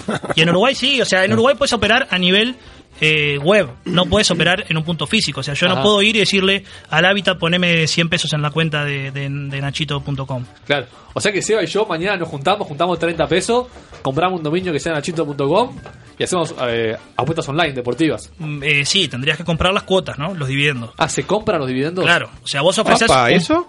¿Cómo? ¿Vos qué dividendos vas a ofrecer? Y yo voy a pagar uno 40 si lo, Nacional, si lo vos, empate, 2 Botafogo. Si lo vas a hacer vos, perfectamente lo puedes hacer. El tema que, por ejemplo, nosotros... Nadie va a apostar porque no le doy ningún respaldo al cliente. Que, bueno, que... Eso eh, pasa muchísimo también eso. Pasa mucho, de, hay casas de apuesta que, que pasa con todo, con, también casinos online, todo. Nosotros traba, no solo trabajamos con, con apuestas deportivas, sino que también trabajamos con casinos online y todo y que, o sea, ta, eso depende de la confianza. Pero que, de la que pasa, pasa que haya, hay empresas que, que, se retiraron y dejaron adentro apuestas de. Claramente. Y sí, imagínate en Colombia, en, en, en Valledupar, allá en el norte, que no los conoce nadie, eh, la, la- la manga de, o sea, los tipos cierran y listo, y se van y bueno, está, para el tiro y listo. Tamarana. Eh, ¿qué, ¿Qué siente un tipo como vos que está tan metido en el mundo de las apuestas cuando sentís los, los famosos amaños de partido?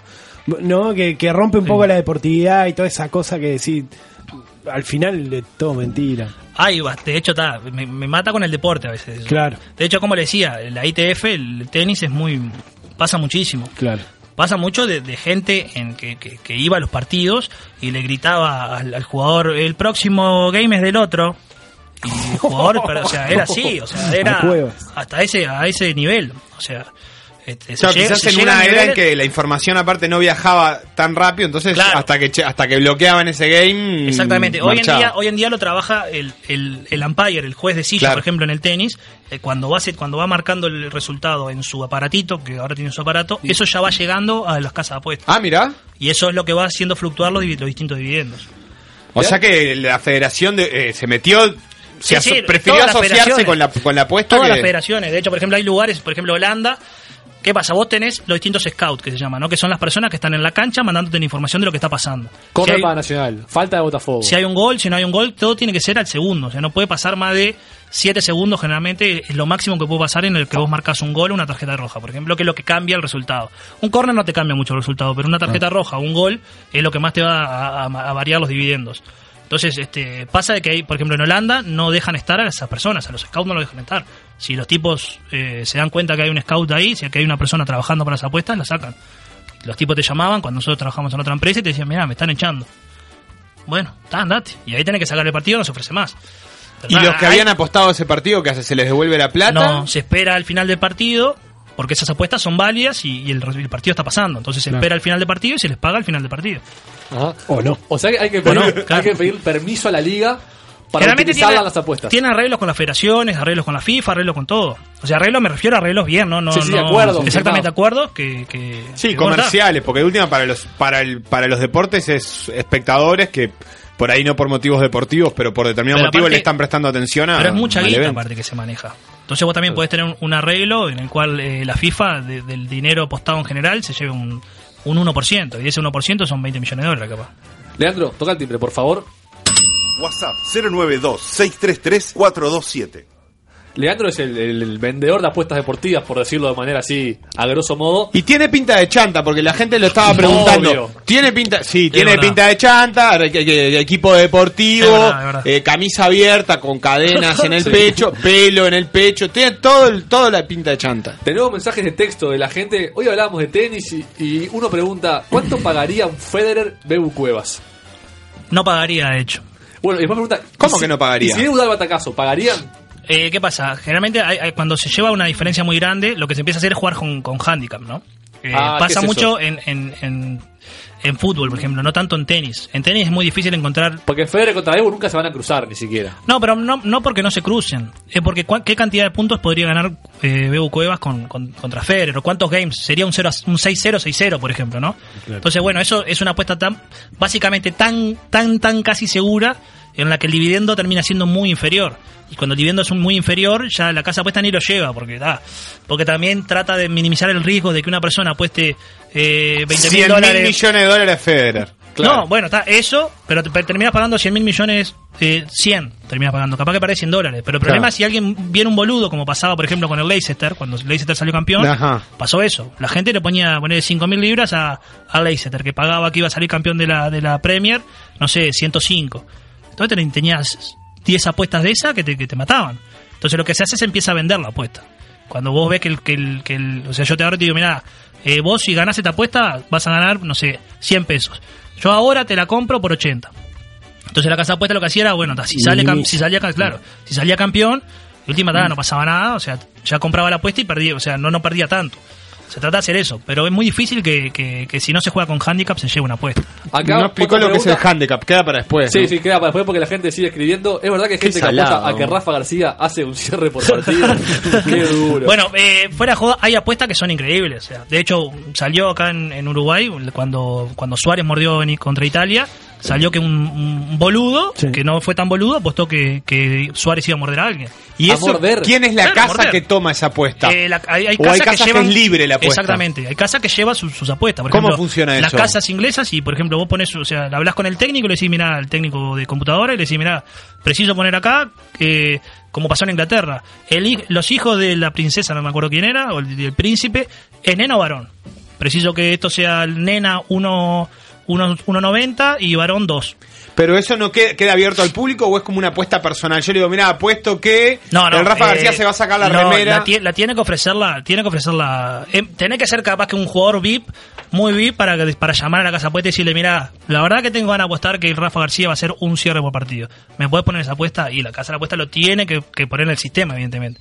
No puedes vos marcar una, casa- una apuesta porque sí. Pero tiene que ser un cliente recontra VIP. ¿Qué es el handicap? El handicap es cuando hay una diferencia muy grande eh, entre dos equipos o entre dos jugadores o lo que sea.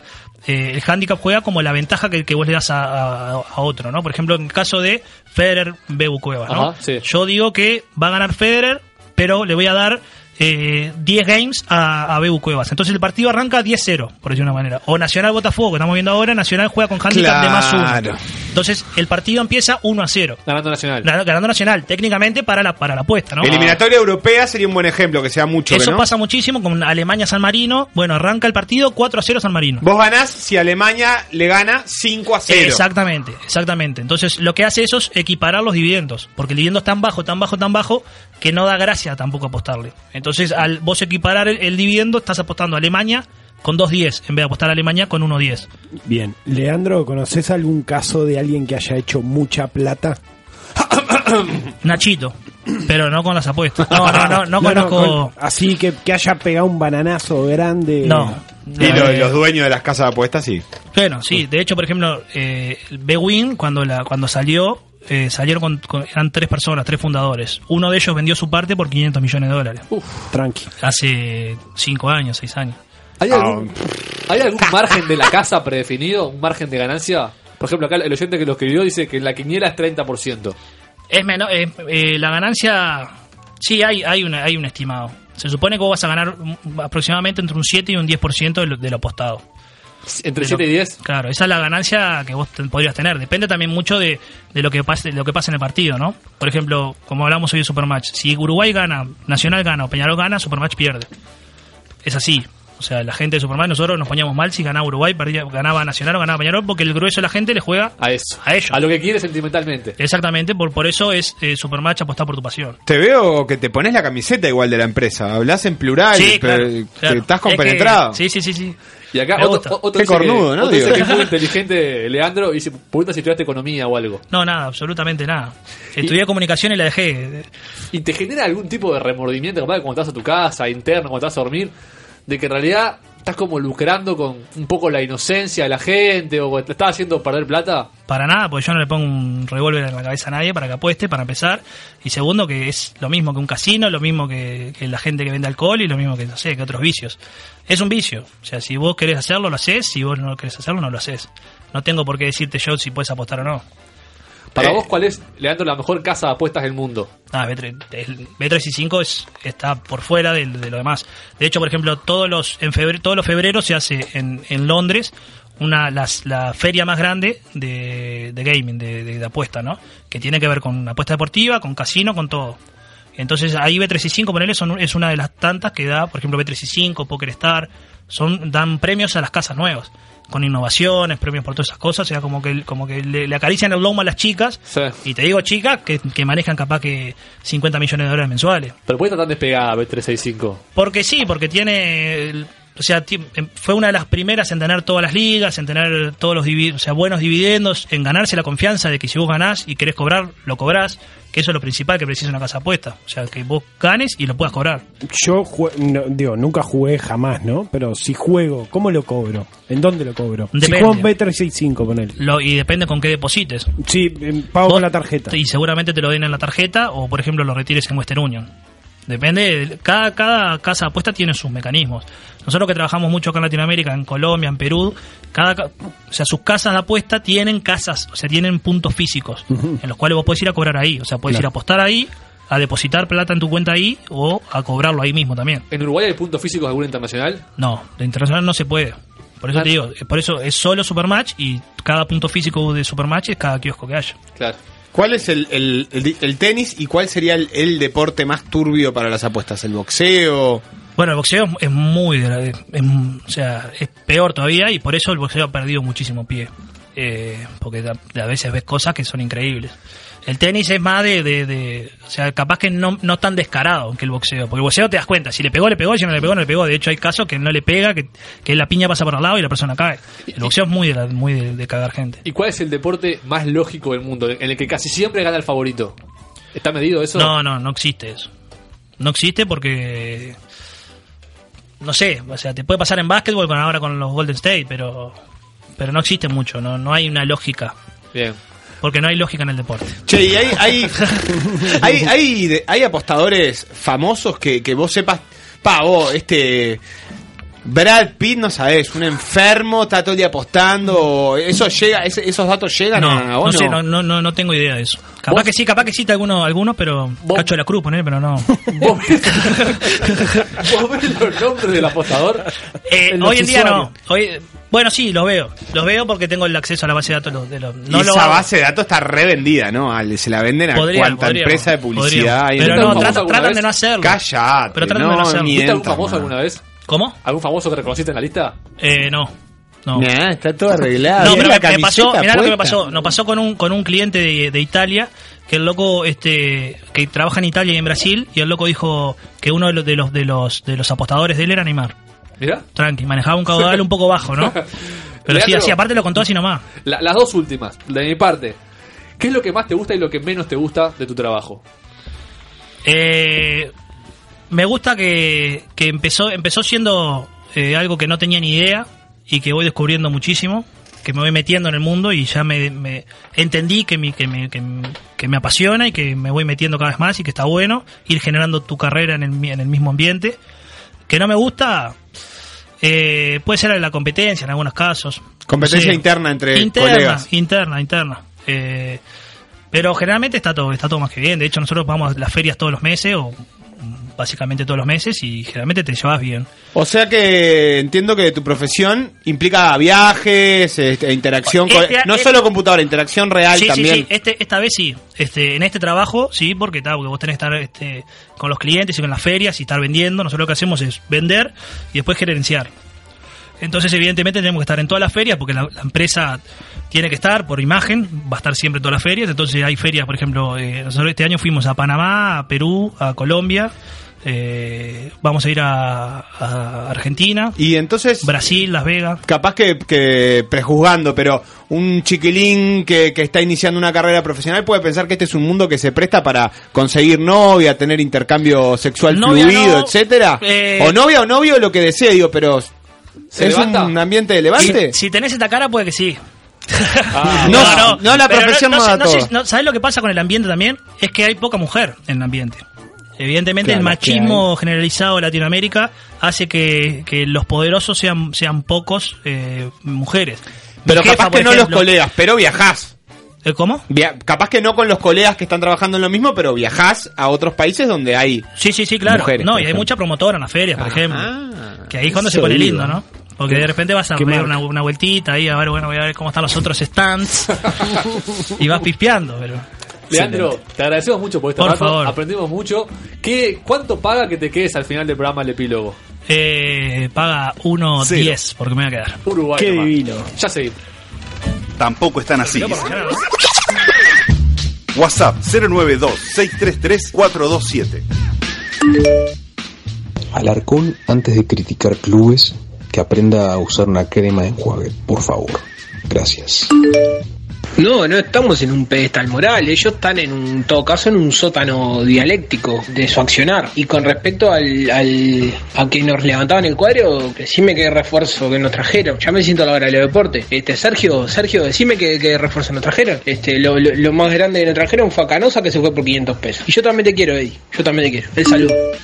Hola, sí, yo quería preguntarle si alguna vez intentó corromper a un famoso portero uruguayo jugando en el ascenso austríaco. Acá les habla Marisa, de Bola de Nieve. ¡Esto está crudo! ¡Crudo! Parece un gato torado con tripa como habla. El calamar está de vuelta crudo. Así vas a hablar cuando te la pongas, soleado. Manda tu mensaje de audio a nuestro WhatsApp 092-633-427. Estás escuchando. Estás escuchando. Tampoco están así. Tampoco están así. Si no tiene solución, no es un problema. Y si tiene solución, te la trae Alf. En Tampoco están así, situación. Situación.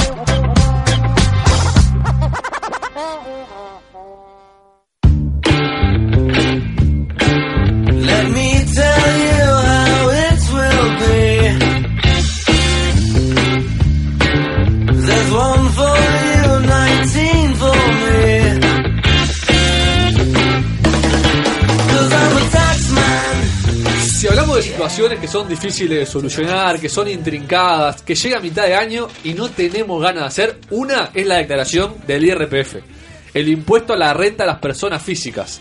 Y Alfonso es la persona indicada para desasnarnos y ayudarnos en este brete.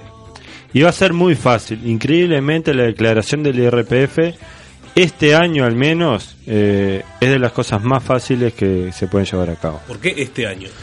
Porque hubo una modificación y se puede hacer directamente online. Capaz antes se podía, yo no lo conocía mucho. Pero este año se, se puede hacer online y es apretar siguiente, siguiente, aceptar, confirmar. Chao. Y queda pronta la declaración. Bien, Te- para tengo- saber todo, supongo que lo mejor es empezar a conocer el impuesto. ¿Qué es el IRPF? Bueno, el IRPF, como su nombre lo indica, nunca he dicho esto, ¿no? Es el impuesto a la renta de las personas físicas. Es decir, vos ganas plata por cualquier actividad que tengas y tenés que pagar impuestos por ello. Dentro del IRPF vamos a diferenciar que hay rentas de trabajo y rentas de capital. Las rentas en las que nos vamos a meter nosotros son las del trabajo, las del laburante, que también se pueden subdividir entre rentas de trabajo dependiente, que es lo que tenemos todos nosotros, que tenemos un jefe que nos paga el sueldo, y rentas de trabajo independiente, que en esas por hoy no nos vamos a meter. Y tampoco nos vamos a meter en las de capital, pero solo para saber qué son. Las rentas de capital es vos tenés un dinero y lo invertís en determinado lado y por eso ganas renta, ya sea porque tenés un apartamento y lo alquilás, Bien. porque pusiste plata en un banco o en una empresa y ganas intereses, etcétera. Eh, definime persona física. Bueno, persona física son los individuos residentes en el territorio nacional. ¿Y qué es una persona no física? O sea, que hay, Bueno, hay, personas, no jurídicas, las empresas son personas jurídicas y no tienen nada que ver con este impuesto. Acá Perfecto. vamos a hablar solamente de los seres humanos. O sea, que un extranjero trabajando en Uruguay paga IRPF. Paga IRPF, lo único que importa es dónde reside, más allá de su nacionalidad. Bien, nos vamos a sentar en los trabajadores que están afincados en Uruguay, que son dependientes, que están empleados en una empresa. Exacto, nos vamos a olvidar de todo el resto que también es IRPF, es decir, rentas de capital o rentas de trabajo independiente, también pagan IRPF, pero hoy ni nos vamos a meter. Bien. Bien, ¿y qué se va a tener en cuenta acá? Todos los ingresos, tales como sueldos, comisiones, horas extras, aguinaldo, licencia y salario vacacional, que estos dos últimos tienen una particularidad y es que no te hacen cambiar de franja. Después vamos a hacer qué es- vamos a ver qué es ¿Qué son cambiar de franja. Pero también eh, se cuenta como ingreso viáticos sin rendición de cuenta y cualquier otra partida abonada por el empleador. Una consulta, si vos eh, sos eh, así empleado, con el caso que planteas vos, pero aparte sos dueño de un apartamento que alquilás, ¿se hacen declaraciones de es una declaración conjunta de las dos o te haces una por como empleado y otra declaración aparte que no tiene nada que ver? Es una declaración conjunta ah, para todo, ¿está? Hoy no, no nos vamos a inmiscuir mucho en eso, no les voy a dar consejos para ese tipo de declaraciones, pero sí, es una declaración en- para iría en todo. la misma que, que Va todo junto. Los beneficios que te da una empresa de alguna forma pagan IRPF. Ponele, por ejemplo, te pagan el gimnasio o te, o te dan café o... No, tienen que ser eh, abonadas por el empleador y tienen que ser en efectivo. Ahí va, tiene que ser en plata. Tiene que ser plata, en el bill metal. Bueno, ¿qué cosas no se toman en cuenta? Por ejemplo, asignaciones familiares, subsidios por enfermedad, subsidios por desempleo, subsidios por maternidad, bueno, todo tipo de subsidios, indemnizaciones, etcétera. Ese tipo de cosas no se tienen en cuenta acá porque se dice que no tienen carácter eh, remunerativo. o sea, es- eso no paga ni RPF. No pagan IRPF. Lo que me surge acá es cuánto es el IRPF del sueldo, aguinaldo, todo lo que nombraste, que es un porcentaje. Bueno, el IRPF tiene una particularidad que es un impuesto progresional.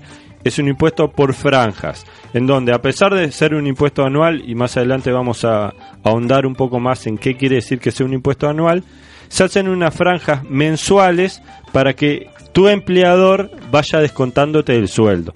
Entonces, por ejemplo, y esto depende de las eh, BPC, bases de prestación del contribuyente, de 0 a 7 BPC, ni nos importa mucho, ya nos vamos a olvidar de eso, hablemos de plata, hasta los 23.380 pesos ¿Nominal o líquido? nominal, no se paga IRPF. Bien.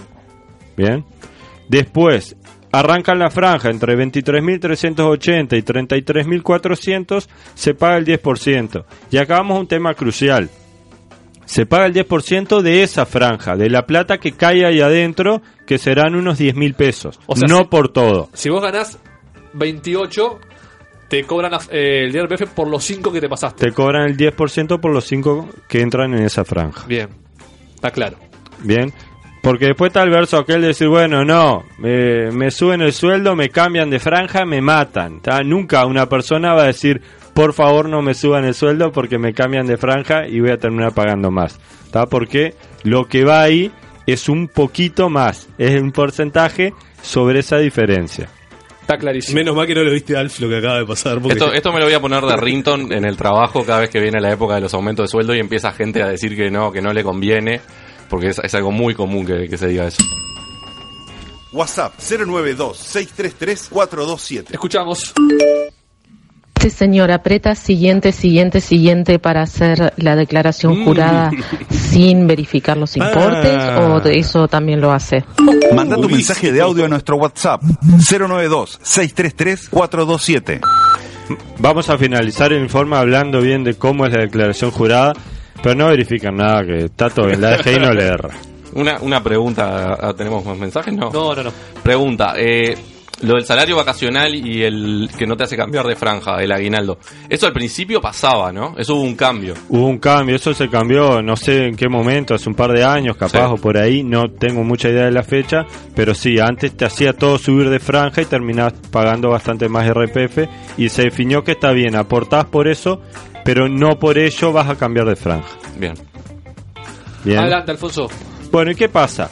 Vos decís, está, está bien, yo gano un nominal, pero en realidad toda esa plata no me viene a mí. Entonces, no tiene mucho sentido que a mí me hagan pagar IRPF por todo lo que gano. Por cosas que no percibís. claro. Por cosas que no percibís.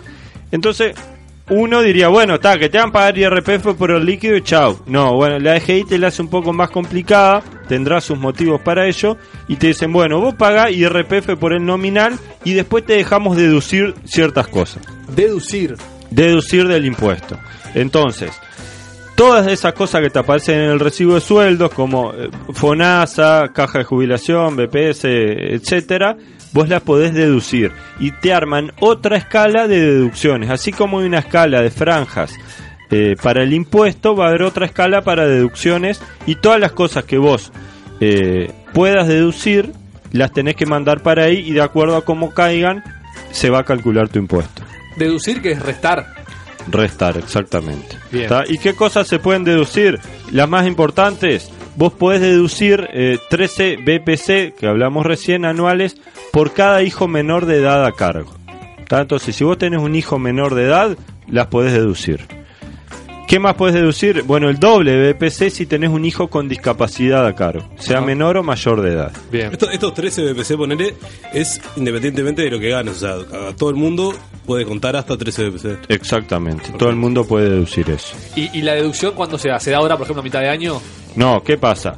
Vos esto lo tenés que declarar durante el año en ejercicio. ¿Mes a mes? No, un- lo declarás una sola vez a la empresa porque el IRPF, en realidad vos no vas a la DGI todos los meses para el IRPF. El IRPF te lo descuenta tu empleador. Entonces vos para poder deducir eh, los hijos a cargo y también para poder eh, hablar de núcleo familiar, que después lo vamos a mencionar, se lo tenés que informar al empleador para que él sepa qué carajo te va a, a descontar. Si no, no tiene idea.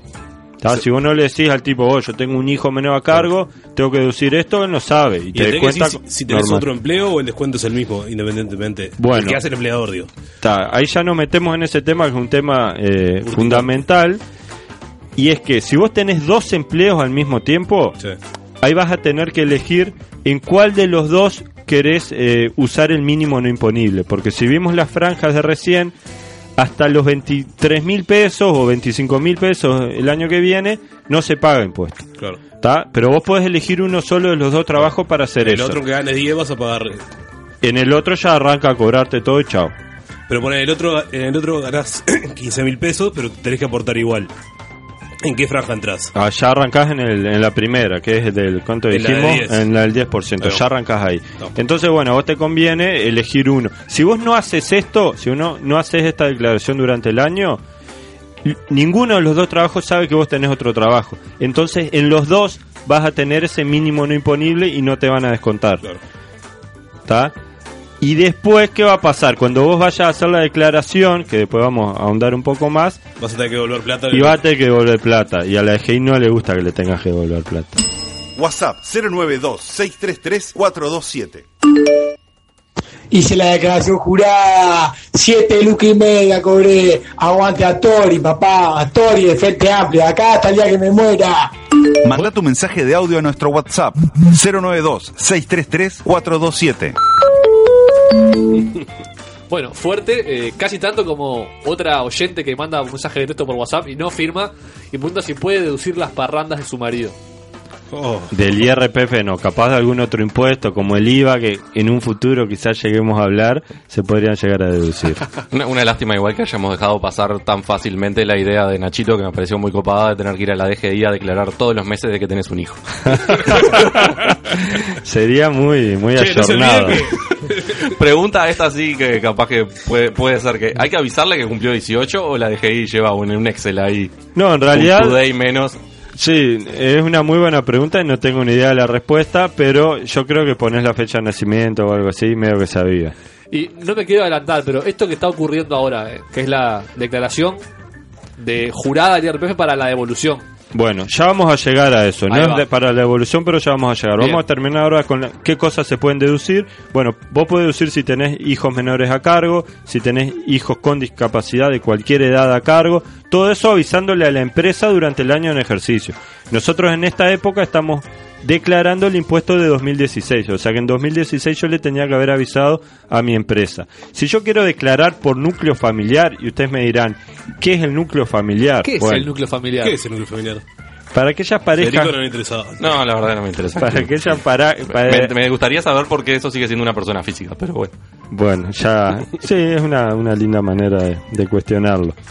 ¿Qué es el núcleo familiar? Para aquellas parejas casadas sin separación de bienes o parejas en concubinato, existe la posibilidad de declarar como núcleo familiar, en donde las escalas se aplicarán al conjunto. ¿tá? Es como que sos un núcleo y todo va a lo mismo. ¿Y cuándo me sirve eso? Bueno, esto es especialmente conveniente si uno de los dos no trabaja, o trabaja pero gana menos que el mínimo no imponible. Si no trabaja y se aplica al conjunto, ¿no es lo mismo que si fuera una persona sola? ¿Cómo? Claro, si no tiene ingresos, uno de los dos no tiene ingresos. Sí. Y se aplica al conjunto.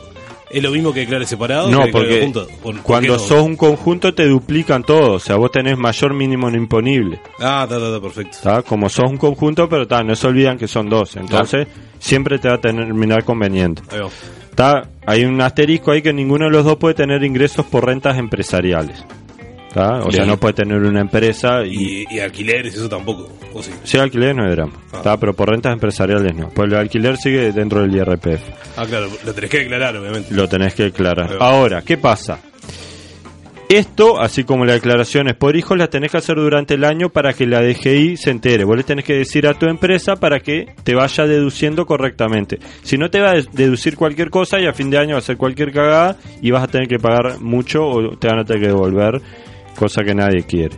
Bueno, después se puede deducir lo que hablábamos, los aportes jubilatorios, el FONASA, Fondo de Solidaridad, y hay una novedad que surgió hace unos cuatro años que es genial y esto de las pocas cosas para que se- ya se están volando un poco con la DGI, aprenda esto que es fundamental y está buenísimo y a mí me devolvieron 17 palos gracias a esto. Vos podés deducir alquiler o cuota hipotecaria. Uruguay, nomás. Si vos pagas alquiler, con- cumpliendo alguna condición, la podés deducir. Y si pagas cuota hipotecaria, cumpliendo alguna deducción, cumpliendo alguna condición, lo podés deducir. Con la cuota hipotecaria, bueno, la vivienda que compraste tiene que ser más o menos, depende de la UI, pero más o menos menor a 100 mil dólares el precio de la vivienda. Eh, medio, medio límite, ¿no? Yo, la mía salió 90, así que estoy ahí. Y si no, adentro. cero descuento. Si no, no, no cumplís. A ver, vos le podrás. Podré- la declaración la haces vos. Vos podés hacer la deducción igual y decirle a Ay, la DGI, sabía lo de 100.000. anda a chequear cuánto salió. Anda a chequearlo a la concha de tu madre. Pero a priori tiene que ser menor a 100 mil Por ese dólares. criterio también puedes no tener un préstamo y hacer la, hacer el descuento. Porque... También, sí, sí, vos ahí podés poner lo que se te cante. Después tenés que bancarla la- lo que La te vengan a investiga. investigar. bueno, y el alquiler sí, capaz, eh, puede aplicar para todos, no solo a los pobres como yo. A vos te devuelven, siempre y cuando que sea un alquiler eh, de tu domicilio, ¿no? No es que si estás alquilando muchas cosas puedes deducir todo, no. Tiene que ser el alquiler de tu domicilio, te devuelven el 6% de los alquileres pagados durante el año.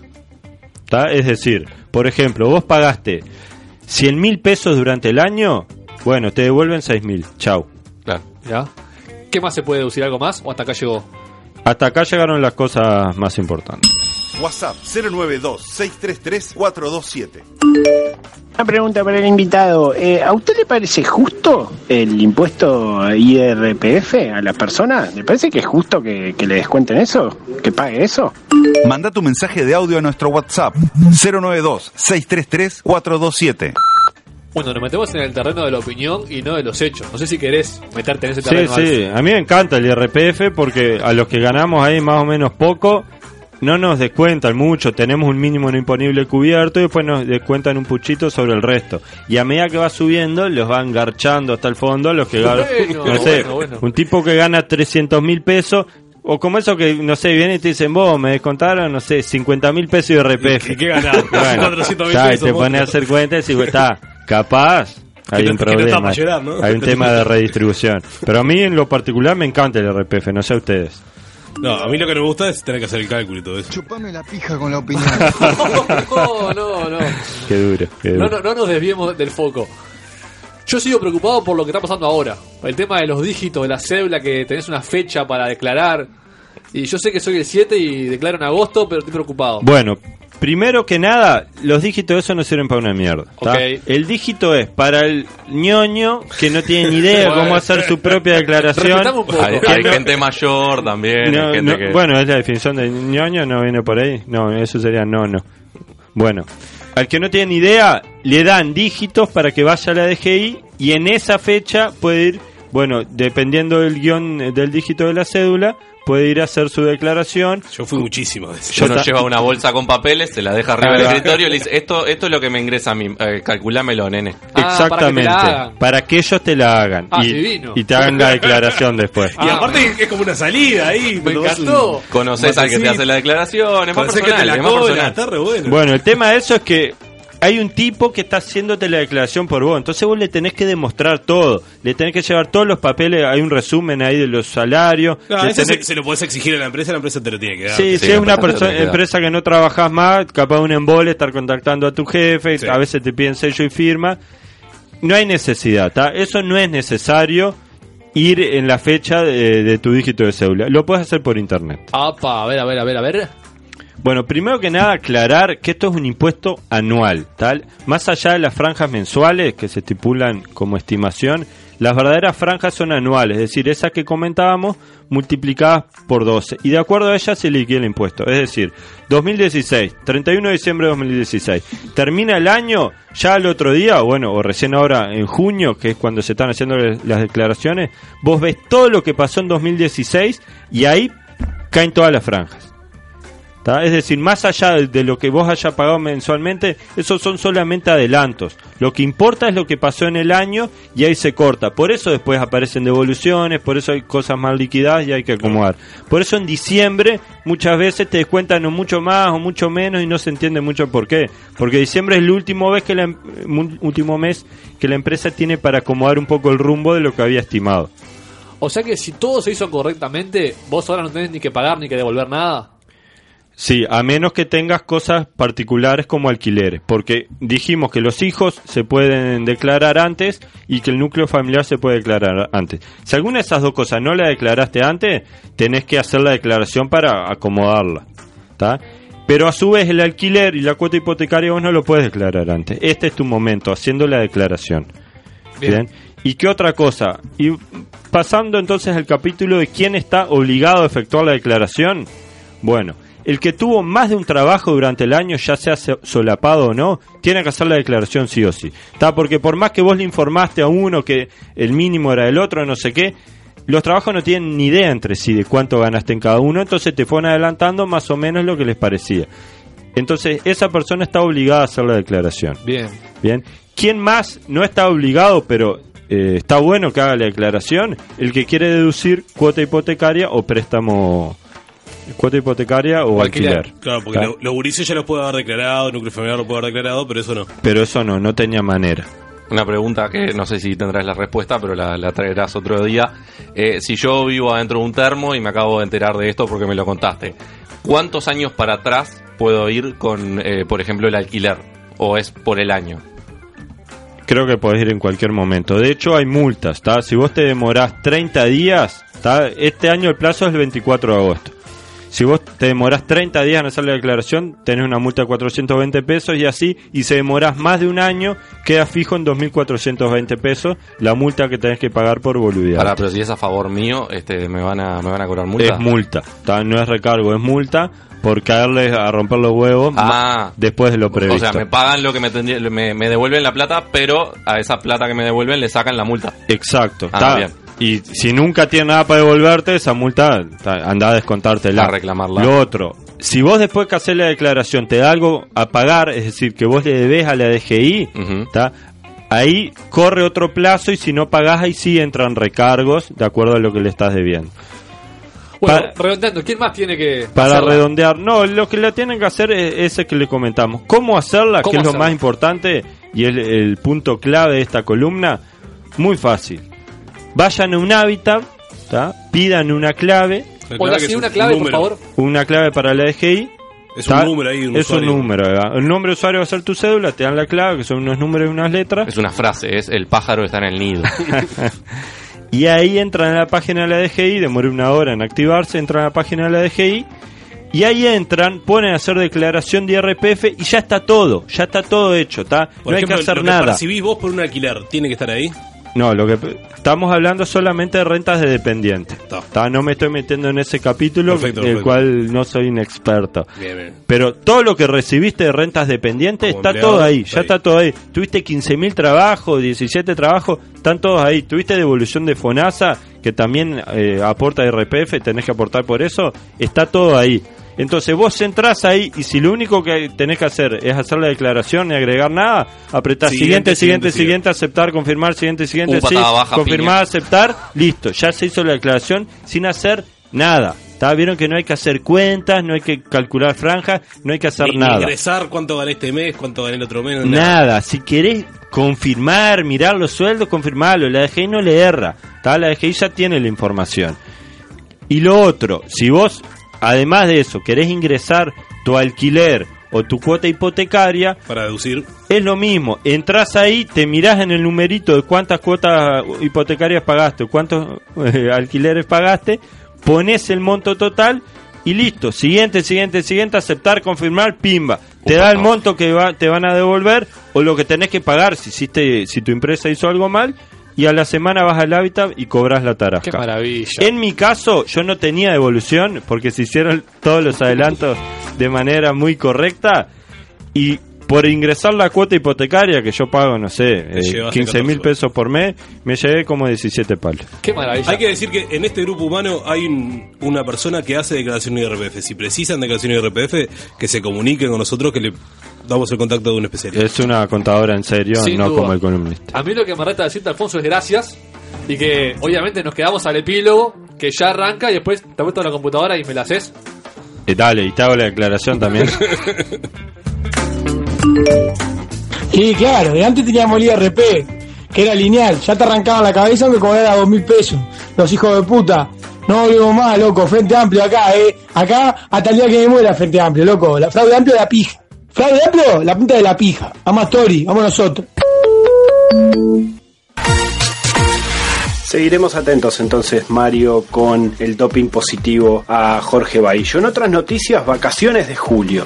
Los más chiquitos buscando actividades para hacer y los más grandes también acompañando a los chiquitos, ¿verdad? En estas vacaciones de invierno. Y salimos a preguntar a la calle qué es lo que hacen chicos y grandes en las vacaciones de julio. No, yo para vacaciones siempre hago lo mismo. Agarro a los dos guachos, los llevo a la plaza el primer día a las 5 de la mañana, se cagan bien de frío y quedan resfriados para toda la semana. Quedan ahí en cama, dormidos, no joden más. Vacaciones de julio eran las de antes, no me va a comparar esto. No, lo mando al jardín porque yo laburo toda la semana y él va, como va un privado, el privado no cierra y lo mando al jardín. Bueno, cuando yo era chico en vacaciones de julio estaban los milicos y se vivía mucho más tranquilo. ¿Por qué me preguntas? ¿Qué sos? Soy de la DGI vos, ¿no? La DGI te manda para ver cuánto gasta la gente en las vacaciones para después ver, comparar con los aportes de lo que gastan porque la plata que tienen. No te voy a decir nada, no te voy a decir nada, andate, andate. Eh, yo creo que la ministra debería replantearse el hecho de que las vacaciones de julio caigan siempre en invierno. A mi nieto lo llevo a la matiné del trocadero, miramos las películas ahí, toman Fanta, comen golosinas, maní con chocolate, pasamos precioso. No me gustan las vacaciones de julio, no me gustan. Yo a mi hijo lo pongo a ver videos de Peñarol, de Peñarol, continuamente Pe- Peñarol del 82, el Peñarol del 87, el Peñarol del Quinqueño, todos los Peñaroles. Claro, habla de las vacaciones de julio y no hables de Sendic. Siempre lo mismo, haciéndole el juego de gobierno, vos. eh. En Tampoco están así. Este es el epílogo. Epílogo. Epílogo.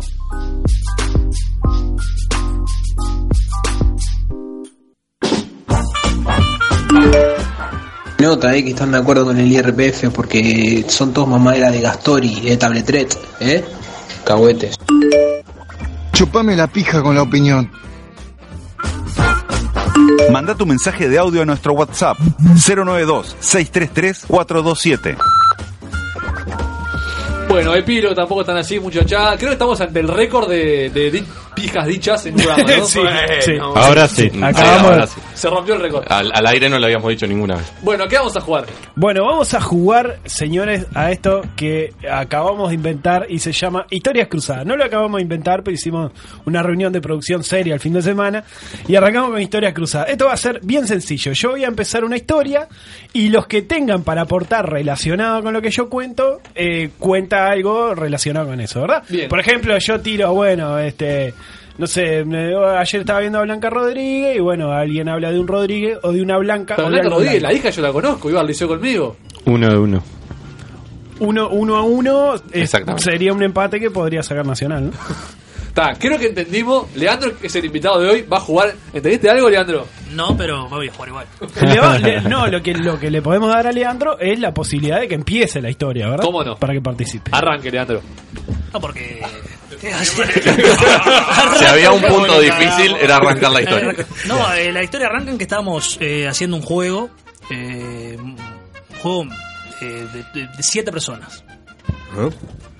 siete personas eran los, los hermanos Martínez, los que iban al Liceo 9 de Colón. A Colón iba yo a la mutualista, hasta que me cambié. Mutualista que la agarré por 300 pesos.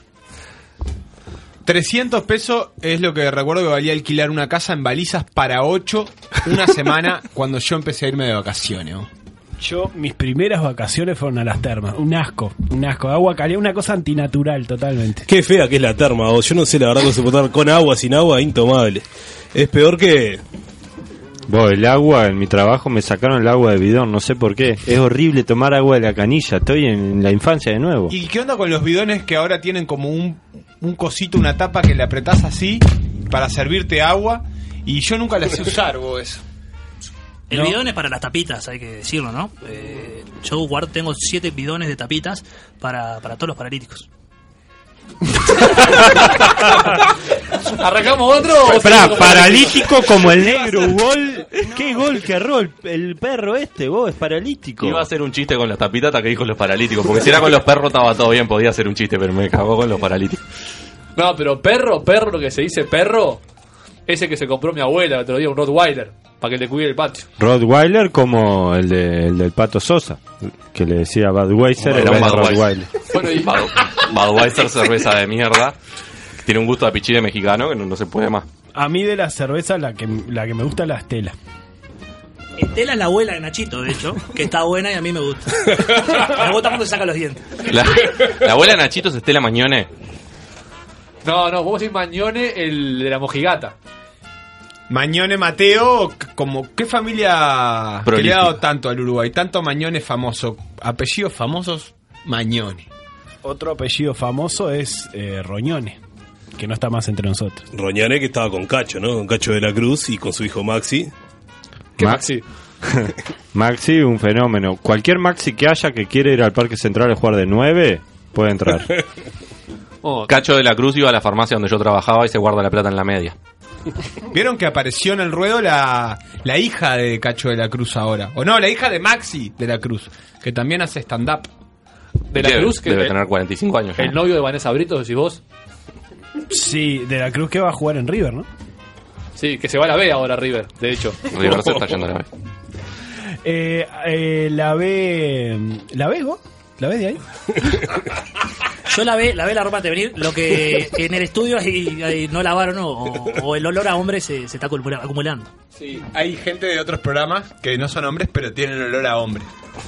Y son los que más me gustan. hermano.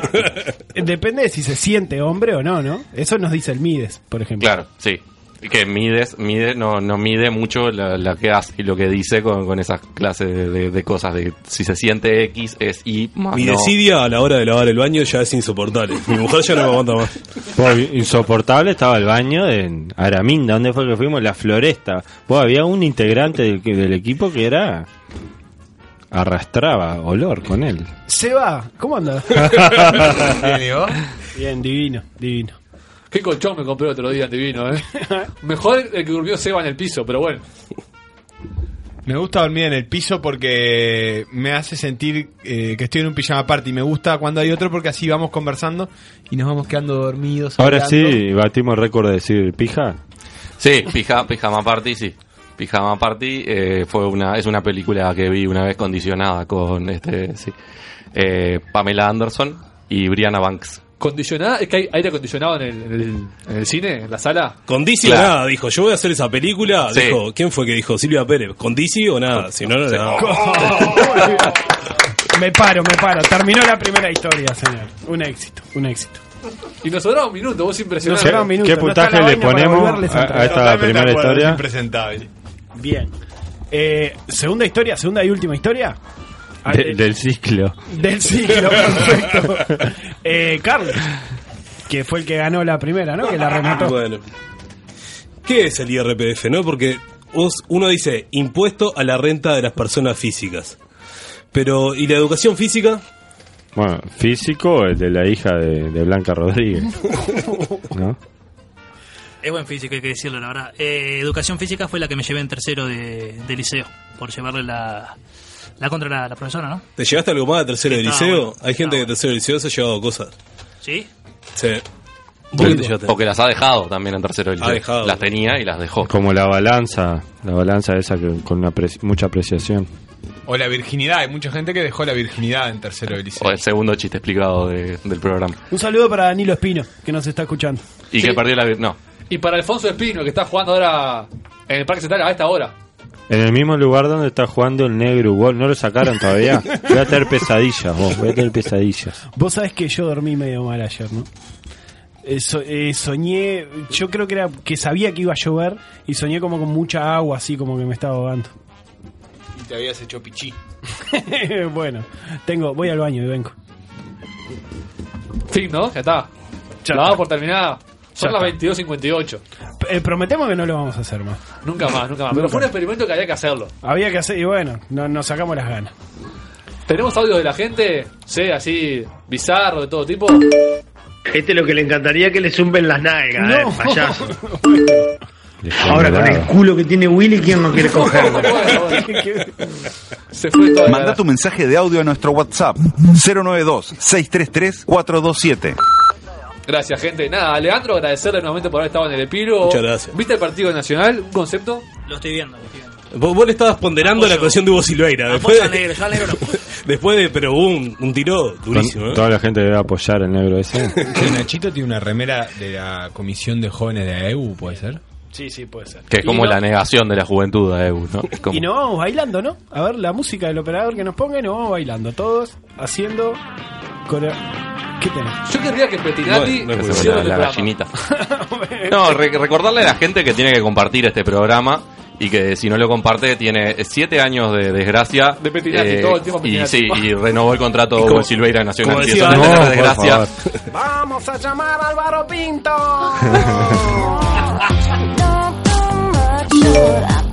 Ay, qué modernos ellos, pero chúpenme bien la p.